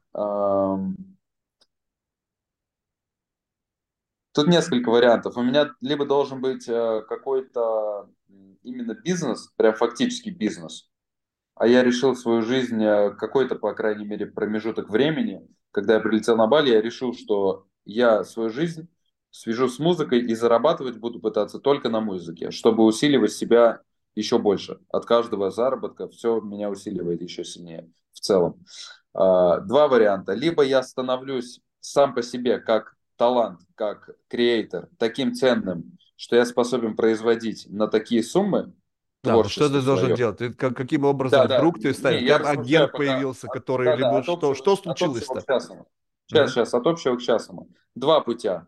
Я либо становлюсь сам креатором, и я рук, ручками своими создаю эти деньги, заказы принимаю, там кому-то продюсирую, что-то делаю, пишу кому-то песни или там себе пишу треки, которые стримятся на миллионы прослушиваний, и вот я зарабатываю. Это один вариант. Другой вариант, это я понимаю уже музыкальный бизнес, понимаю, что многие люди Не, ну прилетают ты на можешь, Бали подожди, подожди, ты перескакиваешь очень быстро. Подожди, ты можешь сейчас написать трек, который будет стримиться Да. на миллионы прос- прослушиваний, я не знаю, что там. Прям сейчас сомневаюсь, потому что я пишу музыку, я на волне той музыки, которая вряд ли способна Хорошо, можешь, воп- услышь мой вопрос, Мож, то есть ты на волне какой-то музыки, потому что эта музыка тебе нравится, потому что ты чувствуешь в нем воплощение себя, но ты понимаешь, что эта музыка не соответствует той, которая стримится на миллионы. Ты понимаешь Да. специфику той музыки? Вот я, допустим, даже если я захочу, я не смогу, у меня руки из жопы. Я услышу, мне бы, смотри, Марк, вот нарисуй вот эту штуку, получишь 100 тысяч баксов. Я говорю, так, погоди, э, э, я буду целый день сидеть, кривляться, у меня не получится, потому что у меня руки из жопы. Ты говоришь, что А, я, посо- я понял, как устроена музыка, у меня даже хороший музыкальный вкус, и ты знаешь, что стримится на миллионы. Можешь ты создать что-то по образу и подобию, что будет стримиться на миллионы? Я могу это создать только когда я сейчас буду создавать то, что создается сейчас, то, что идет от души. Мгм. Через месяц я заебусь создавать такое и начну создавать что-то другое, что идет от души. И вот так вот через это сито в итоге останутся, промоются золотые куски, которые принесут мне, возможно, либо стримы, либо сделают меня супер юник, уникальным артистом, и я начну гастролировать, агенты меня заметят. То есть я вижу это так. Прямо сейчас сесть и целенаправленно начать писать треки по референсам, которые залетели, что-то похожее писать, не могу. Они, я их не, не напишу просто, не смогу. То есть я должен максимально, чем быстрее, тем лучше, наладить коннект с собой и честно писать то, что честно испытывается. Вот хочется мне написать какой-нибудь пердеж вообще, вот пишу пердеж. А потом мне хочется написать про любовь, пишу про любовь. А потом, ну ты понял. И в Да, это, какой-то это момент как бы такое начну- органическое признание, что в какой... ты Да, в ждешь, что в какой-то момент момент кто-то тебя признает. Нет, нет, я в какой-то не то, что признают, я в какой-то момент нащупаю, что это настолько охуенно меня втыкает, и оно настолько мэчится еще и с рынком, что Ты- вот то есть ты уверен, что потому- такой матч произойдет? Вот просто я тебе скажу, вот я уже вроде как Да. не молодой, знаешь, и я в какой-то момент, вот когда я успокоился, то есть у меня тоже был период, знаешь, я, блин, думаю, я там то, да посмотри, это какой-то там хуепутало, заработал денег, блин, да я что, дурак? Ну, то есть в какой-то момент я понял, Марк, нет, ну, не быть тебе никогда, как Джефф Безос. Никогда. Ни при каких раскладах, потому что в тебе того, что нужно, чтобы им стать, нет. Че пыжится? И здесь у меня пришло такое полное успокоение. Говорит, ну, у меня будет ровно столько, сколько суждено, чтобы у меня было. Я как бы, «Э, ну ладно, будем жить так, как без вот этого пушения себя. Но я, Я- не жду, что в какой-то момент что-то произойдет, что, чего я как бы жду. То есть вот этого момента, который ты, который условно ждешь, что кто-то тебя заметит, я знаю, что в моей жизни такого момента не будет. И поэтому я спокоен. Но если ты как бы этого ждешь, то сам факт этого ожидания, он может подъедать тебя. Он прямо грызть может тебя. к тому, что я не жду. Я сейчас реально, я думал, что я, я типа ждал вот на Бали. Я- Это неблагодарный очень бизнес. Музыкальный Вообще. бизнес очень благодарный. Пиздец прям. Ну, типа, тебя кто-то может заметить, а потом ты что-то не так начнешь писать, и тебя очень быстро сливают. Ну, то есть тут такая штука. А, Я сейчас максимально мое движение в развитии моем личностном в том, чтобы не ждать ничего, отпускать любые ожидания. Поэтому я, честно говоря, потому что если я начну ждать, мне начнет становиться страшно. Если я начну реально критически оценивать, какую музыку пишу, куда я иду и чем я занимаюсь, то я ужаснусь и бу- будет мне плохо. Потому что если я начну соотносить это с тем образом семьи, который, которую я хотел бы построить, с тем образом жизни и прочего, то будет столько э, дисгармонии, столько анмэтчей, что я такой думаю, бля, херня какая-то. А невозможно, это все, это все будут игры ума. Максимум, что я могу делать, это в сегодняшнем дне быть в какой-то нормальной, адекватной гармонии с собой, понимать, что если я от души хочу пожрать бургер, то я поехал и поел бургер. Если меня этот человек выписил, то я взял и как бы адекватно выбесился на него, а не стал держать это в себе и не стал думать потом еще целую неделю, как надо было с ним поговорить. Если мне хочется написать херню, сажусь, пишу херню. А если мне не хочется писать музыку, то я могу не писать музыку. Но я, раз я музыкой занимаюсь, то я должен задавать себе вопросы, а почему не хочется? И вот эта, кстати, девочка как раз сегодня дала очень интересный инсайт, вроде на поверхности. Когда я ей позвонил и начал в оправдательной, ну, в аккуратной форме объяснять, Настюш, слушай, у нас появилась идея сделать из трека попсовый еще вариант. Я понимаю, что что-то ну, не получается туда-сюда. Она меня молча выслушала и сказала, Аза, давай так, если не идет легко, то давай мы не делаем. Если идет легко и с кайфом, то давай мы делаем. И говорит, спасибо, что сказал мне об этом. Потому что мне важно, чтобы в той музыке, которую мы создаем, была энергия легкости, кайфа, и что, потому что он, ее, она заражает людей. Если трек создавался через пень-колоду, через дрочево и компромиссы, никогда невозможно, чтобы этот трек зацепил сердца, и невозможно, чтобы люди были довольны. Она как заказчик, я как исполнитель.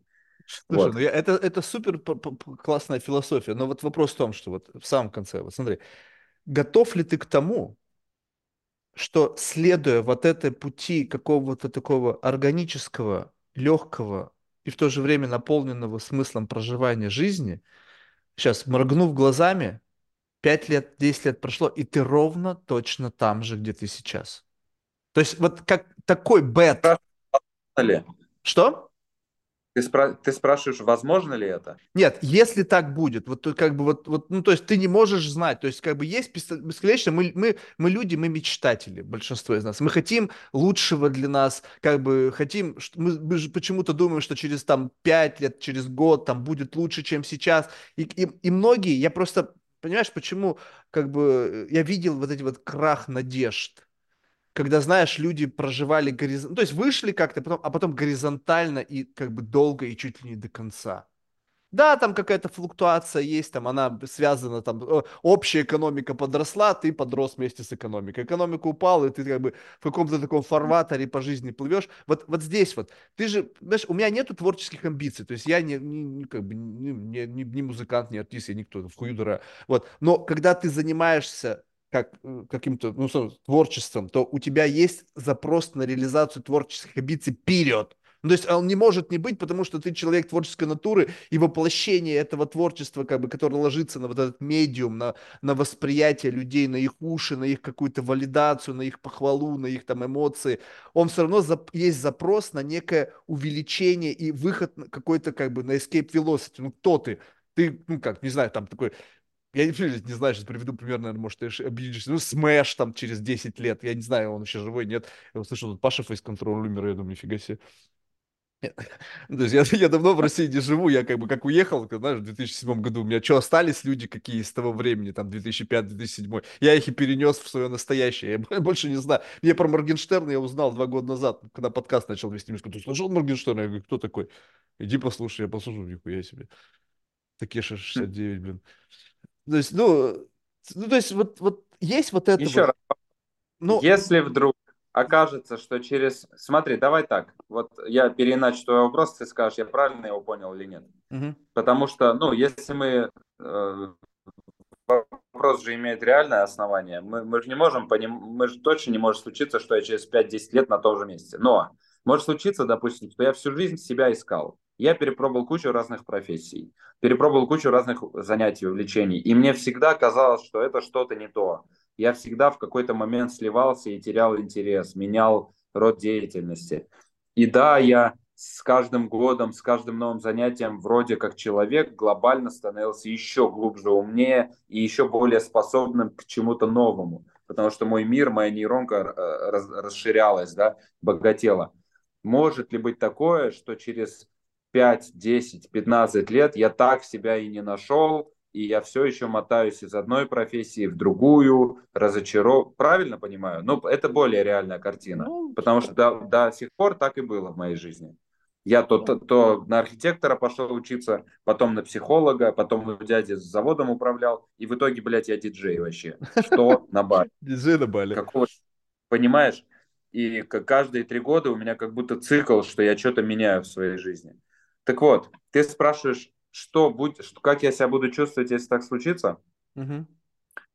Смотри, э, по сути, я уже в ситуации, если представим, что ты 10 лет назад мне задал этот вопрос, что я так из себя и не нашел. А, и вот прошло 10 лет, и я тебе уже сейчас на него отвечаю. Можем, да, смоделировать? Да, Это, можно ну, так, да. легит, да, как говорится. А, чувствую себя охуенно, потому что в конечном, смотри, в конечном итоге а, нет чего-то, какого-то результата в моей жизни, какого-то достижения или цели, которая может быть последней в моей жизни. Чего бы я ни достиг, ста- стану я обладателем Грэмми. Мне всегда будет интересно, скорее всего, что-то еще. Возможно, я стану, получу Грэмми по музыке и навсегда заброшу музыку. Но я начну снимать кино. Да, но вот И это ради как бога, будто бы адекватное завершение. Понимаешь, вот здесь вот есть такое как бы валидация, когда, допустим, ты, ребят, ну а что дальше? Ну 3 Грэмми, 4, 5, 10, это уже как бы что-то бредовая идея. Хотя, конечно, а тоже, но это... Но вот концерт. валидация у тебя, смотри, есть внешняя валидация, есть внутренняя валидация. Внутренняя валидация, когда я попробовал, ну прикольно, я понял, ну, ребят, до свидания. Внешняя валидация, когда, блин, Красавчик, вот тебе Грэмми, и дальше ты уже решаешь, все, ну, ребят, я тут достиг высшей лиги, что дальше хотеть? Пойду снимать кино, Я там понял. получу Оскара. Моя валидация, а, пожалуй, то, к какой валидации я стремлюсь, что для меня действительно важно в этой жизни. Моя валидация– это каждый день засыпать э, с пониманием, что я прожил свой день э, максимально так, как бы так сказать, знаешь, емко. То есть моя валидация, она не в каком-то году, в какой-то премии или в каком-то достижении.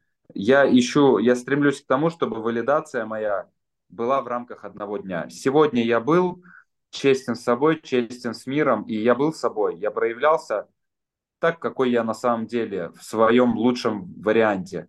Или нет. Вот моя валидация. То есть завтра Э, И это каждый день обнуляется, потому что я стремлюсь к такой философии. Все, Звучит чем я идеально, но у обладаю, это тебя есть отягчающие факторы. Вот я так могу жить, потому что я один, я гол как сокол, у меня нет, у меня нет ответственности вообще перед этим миром. У тебя есть девушка, как бы, знаешь, такие запросы на семью, семья это включает в себя не А только это как бы союз, но еще и дети.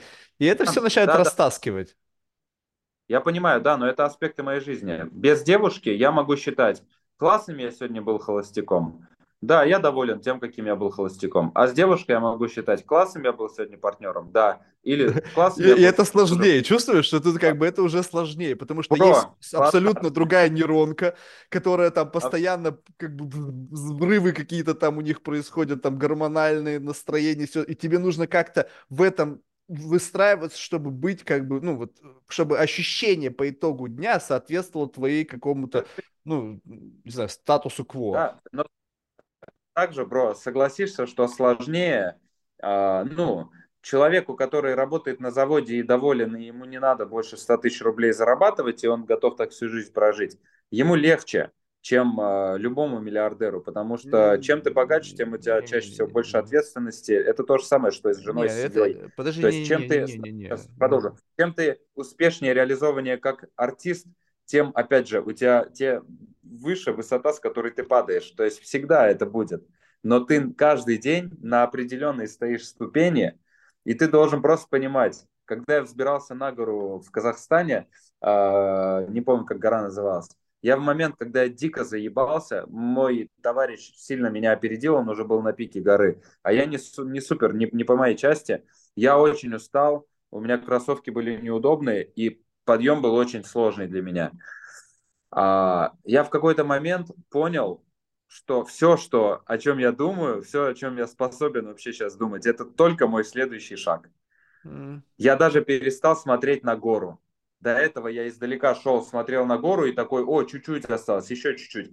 В какой-то момент я заебался настолько, что я перестал смотреть, сколько мне осталось идти. Я иногда смотрел, правильно ли я иду. Я только смотрел на свой следующий шаг. Если подытожить, это философия моей жизни, к которой я стремлюсь. У меня есть только сегодня. И я именно сегодня о своем будущем, то, из какого состояния я буду думать о своем будущем сегодня, зависит мое будущее. И все, что я могу делать, это свое состояние сегодня контролировать и улучшать каждый день. Да, да, ну Поэтому только дай бог, вот чтобы каждый твой шаг все-таки, знаешь, это как бы, ну тоже вот, я тоже, в принципе, живу одним днем, но смысл в том, что я не смотрю себе под ноги и не думаю о шагах. Я вообще шагаю, не задумываю. Я, наоборот, по сторонам смотрю. То есть идешь в гору, и тебе как бы Ну, вопрос, за- это когда зачем я иду легко. в гору? Ну так в этом Да, да, нет, когда легко тебе идти. А когда я привел А пример, нафига мне идти туда, куда мне тяжело идти? Как бы в чем логика? То есть, чтобы смотреть себе под ноги и думать о каждом шаге, нафига мне это надо? То, что потом я ачивку получил, о, я забрал на гору в Казахстане. Я разговаривал с чужаком, кстати, из Казахстана. Он один из 25 людей в мире, кто поси- покорил все 14 восьмитысячников, знаешь, суперхьюман, блядь. Их всего 25 в мире. Ёбнуться можно. Я с ним разговариваю, знаешь, как бы такой, типа, я говорю, а нафига тебе это все надо? Он говорит, Марк, ну как бы спорт. Я говорю, все понятно. Ну, то есть, когда ты заморочен на это, когда ты видишь в этом кайф, но я-то в этом кайфе не вижу, нафига мне это надо? Зачем я должен не, у пыхтеть? И вот тут, подъем. У вот, у подъем. каждого свой подъем, но вопрос в том, что когда он тоже не видит в этом, как бы в каждом шаге шаг, у него другая философия. Это получается, что когда ты видишь в каждом шаге сконцентрирован только, чтобы сделать следующий шаг, ты не живешь, ты бредешь все силы, прилагая к тому, чтобы завершить этот путь. И это тяжело, как будто бы, даже вот в твоих словах, ты сейчас это озвучил, я прям на себя привесил, и я представил себя весь в поту, там, задыхаясь, в неудобных кроссовках, и думаю, в каждом шаге, бум, Нет, бум, дорогой, ты это представил бум. на примере моего реального кейса, что я за... мне пришло осознание, в мое поле внимания попала этот, эта идея, что типа вот я думаю о шаге. Но в этот момент, я тебе скажу, я испытывал, мне было сложно, но именно в этот момент своего всего подъема я испытывал наибольшее счастье, я могу так сказать. То А, есть наибольшее я не, я не к тому, что каждый мой шаг по жизни должен быть сложным. Нет, это просто я в сложности в этой понял, что мое восприятие и мой, мой ресурс сузился до шага. И иногда, чтобы сделать шаг, мне приходилось реально усилия проявить. Я делал шаг, останавливался, секунд 10 дышал и делал следующих три шага, и опять останавливался. И в этот момент я понял, что когда я делаю этот шаг, я настолько, блядь, в моменте здесь и сейчас. Я настолько не где-то в горе, которая не здесь, а я тут, вот здесь, сам с собой, вот он я. Не думая, сколько я прошел и сколько мне осталось, а я тут.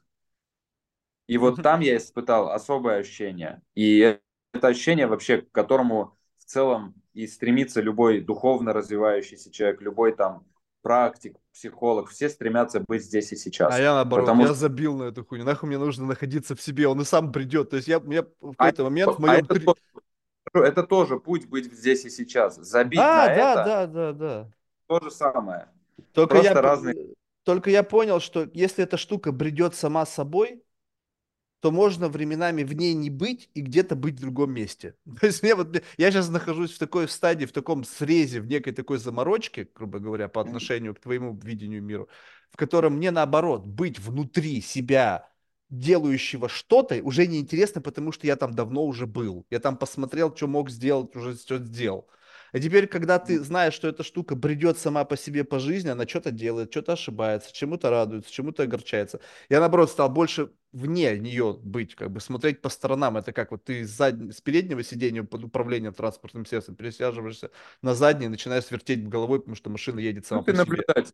Ты, Да, ты понимаешь, ты, возможно, согласишься с тем, что мы глобально в конечном итоге в этой жизни ничего не выбираем. Вообще ничего, абсолютно зеро, поэтому Не, вы- париться? Не, мы, не, вы- лишены, мы лишены реальной возможности выбирать. Все Да, только если ты цепляешься за этот выбор, а это вообще, это такое ощущение, что на уровне ДНК инкорпорировано в нас, ощущение вот этого, что я капитан, я только что принял решение. Когда же ты, не я, не я, не я, а, не я, и ты поплыл, такой! это вот как ты говорил про вот этот вот кетаминовый, Да-да-да. ты- что ты Да, раз, да, вот да. это и ты ускорился, ты только что сопротивлялся, ты не давал этому возможности, тебе было плохо, ты сказал, что меня ломало, то все, отпусти, и ты такой, и вот я Вот сейчас несусь бешено. Ты можешь стебать над эзотерикой, но все, что ты сейчас озвучил, а, те такие же мысли говорят просветленные, про просветление, что это путь к просветлению. Да, но только Просто надо...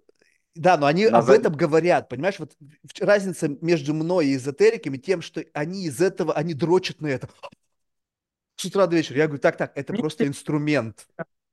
Не Как я все. с этим дальше буду жить? Как мне получать больше кайфа, зная, что это работает вот так? Ну или когда я верю, что это работает, что это Кайф, идея. кайф.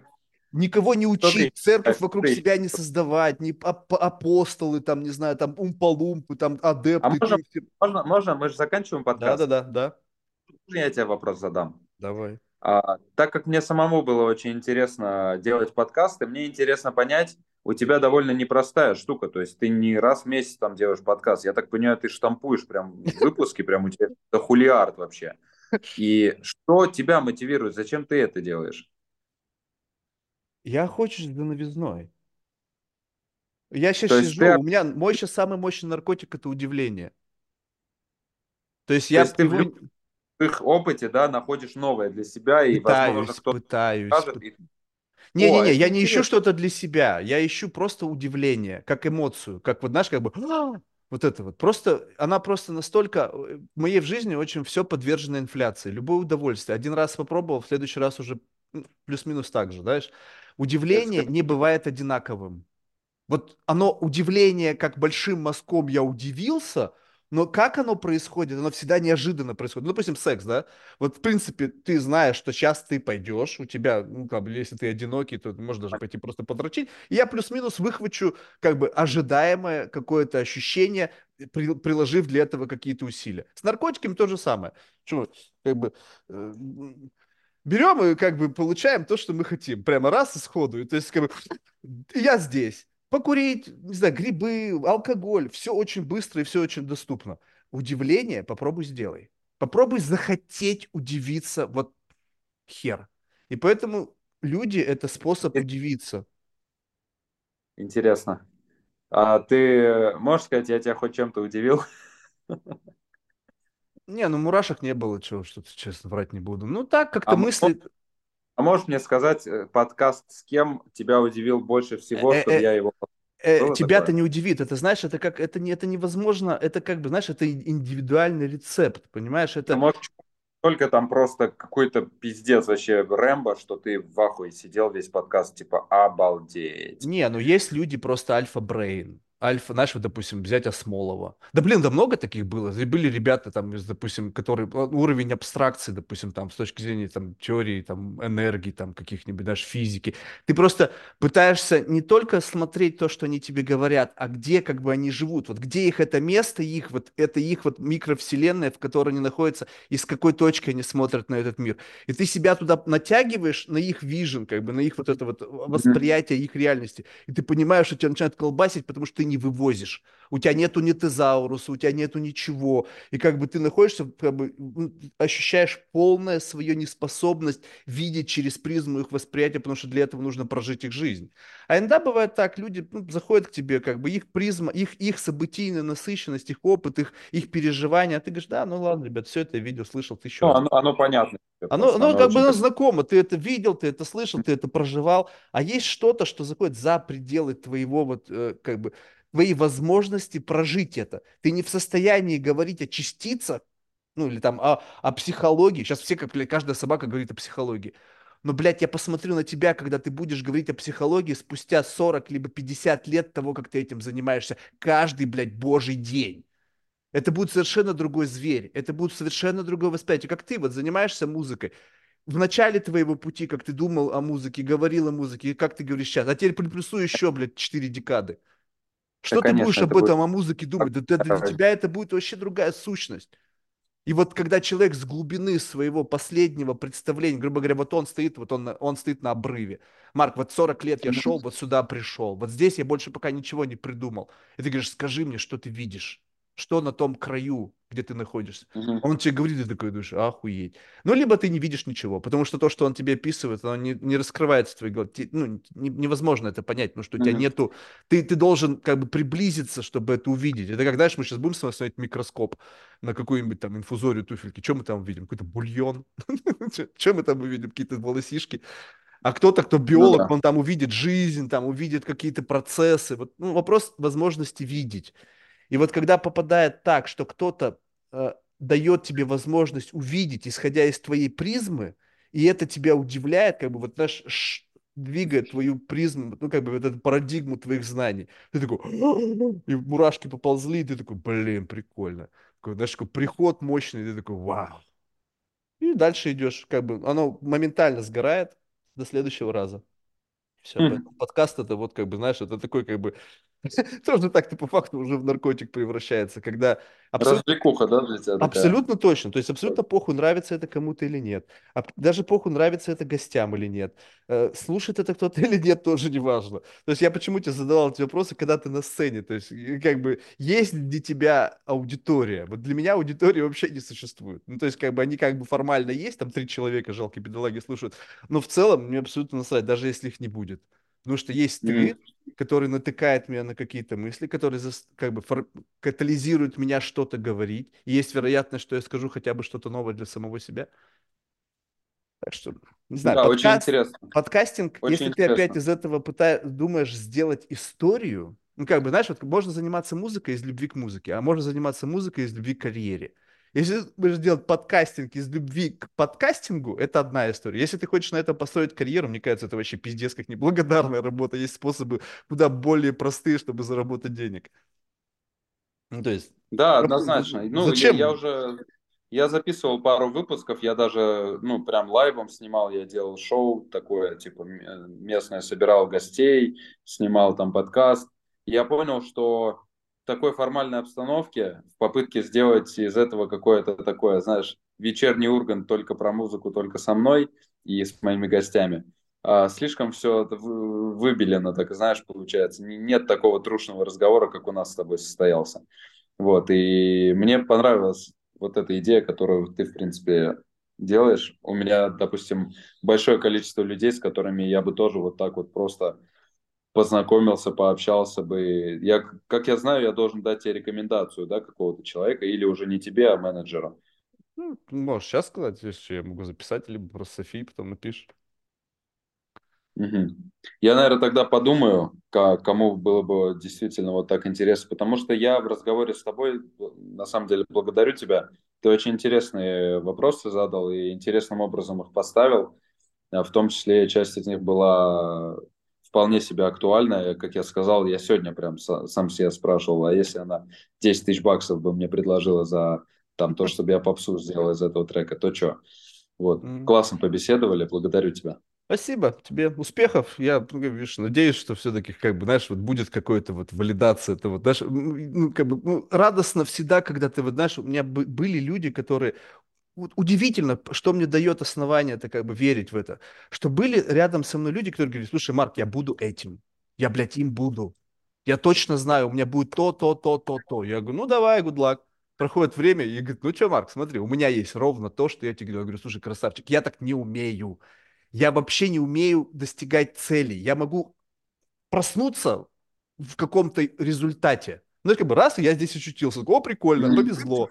Но когда ты говоришь, я хочу быть там и там оказаться, это вообще не моя история. Я, знаешь, как представь себе стрелу, на- наконечник которой, я на наконечник, знаешь, как Angry Birds, такие, и вот я лечу, и я всегда пролет- вижу цель, я пролетаю мимо, такой, я вижу и улетел куда-то. А кто-то тын-тын-тын-тын в десятку. Я, поэтому я понимаю, нафига тогда мне всю жизнь стараться попадать в цель, если я не, как бы, не, не не- ну, не должен я в нее попадать. Есть вероятность, что, возможно, выпущенная стрела, когда, знаешь, она сама когда-то воткнется во что-то. И вот я как бы просто лечу в надежде, что я попаду в какое-то место, в котором очередной раз очнусь. Это, это же очень любопытно, когда люди, вот испытывающие состояние блэкаута, да, наверное, был, да? Когда ты проснулся где-то in the middle of something, и ты не понимаешь, как ты здесь оказался. Но одно дело, Не, когда не ты было. знаешь, не было такого? М. Офигеть, это знаешь, какое тоже состояние. И потом ты начинаешь в жизни также это... То есть однажды пережив... У меня один раз вот прям такой мощный был. Прям я проснулся, я просто был испуган. До такой степени у меня аж волосы... Я чувствую, что я прям приподнялся. Я говорю, как я здесь? Кто? Кто эти люди? Как я здесь оказался? Я помню место, и бам, и потом полностью темнота, и я вот здесь. Я говорю, как? Это даже, блядь, по километрам дохуя. То есть, как Ну, бы, Так от алкоголя бывает, да, наверное, Там когда был типа микс всего, там был микс всего, и был подстрекатель, сука, один, который меня, блядь, заставил бахнуть. Ага, После всего, чего я, блядь, там уже принял, блядь, стакан вот такой вот, блядь, вискаря залпом, и все, и потом все. И, и там ведь самое это страшное, что там было, я там был, я там что-то, я не просто валялся бессознательно, я там вел себя как-то, я что-то говорил, общался, и потом раз. Так вот, после вот удивительно. этого чувства, я теперь и на жизнь это перекладываю, когда вдруг в какой-то момент времени, вот, может быть, ты его словишь, я тебе подарю это ощущение. Представь себе, что ты где-то на сцене, и ты вот как бы постепенно удаляешься, удаляешься от этого состояния и смотришь на себя со стороны и такой очень критически к себе отрасясь. Блядь, Азат, а как ты тут оказался? Как так совпало в жизни? Ну, то есть, как бы, ты что, белонг? Ну, одно дело, ты родился в музыкальной семье, всю жизнь хотел стать диджеем или еще что-то. И ты как бы хотел, хотел, хотел и пришел. А иногда бывает Вот такое было. Вот такое то, что ты говоришь, было. Ну вот, а тут раз и как бы in the middle of something. Я говорю, кто эти люди? Почему я здесь? Какого хера вообще здесь происходит? Как я... Интересно, это было недавно как раз. Вообще, Вот. не... буквально это было в субботу, когда я после того во- вот этого нервного выступления, после которого я в итоге разъебал в конце, там был Автыч, я пош- пошел на Автыч, там все уже ждали, типа, когда я встану за пульт снова. Я встал за пульт, и мне дали э, такую штучку, ну, для кеточа, вот эту баночку с ложечкой. Я под стол шмык, раз, два, встал, и в какой-то момент меня начал вставлять сильно кеточек, потому что я давно не делал. И я начал испытывать дискомфорт. Ну, очень, ты понимаешь, представь себе диджей, блядь, под кеточем. Ну, это полная пизда вообще. Это зачем делать Мгм. такое? То есть ты теряешь половину звуков, у тебя теряется ритм, время меня начинает играть по-другому, а ты там вовремя все должен делать, еще и трек сообразить, выбрать какой-то, еще и на людей посмотреть. Короче, полный диссоциатив, ну не полный, но, короче, такой диссоциатив начинаю ловить, и в этот момент, в этом диссоциативе я испытал именно такое, знаешь, грязное чувство, вот это, оно очень кинематографичное, когда, знаешь, как будто бы вот играет музыка, и потом бам, заблюрили музыку, и такое там, у, такое, и камера как-то особым образом движется, и я начинаю смотреть на людей, я смотрю там, мужик какую-то телку там лоб- лобызает, там кто-то еще что-то, как я смотрю на... Да, да, я музыку, замедляется. Да, я слушаю музыку, трек, который я играю, я понимаю, что это абсолютно какой-то блядский, грязный, прям такой андеграундный, дарковый тречок. И я понимаю, что я нахожусь в красной маленькой комнате, в кетамине, блядь. Играю для людей, которые тоже кто под чем. И у меня вот было вот это ощущение, типа, я после него, кстати, ехал час на байке домой а, из Убуда. И я всю дорогу думал вообще, а Хорош. И я всю дорогу реально думал, типа, а что вообще я делаю, чем я занимаюсь. Но в этот момент это было то, что ты сказал. Я подумал, как я вообще, как Азатик вот этот, который в три года был вот таким, в пять лет таким, а в 10 лет с такими помыслами, как я тут играю для нарков, наркоманский музон сам в кетамине.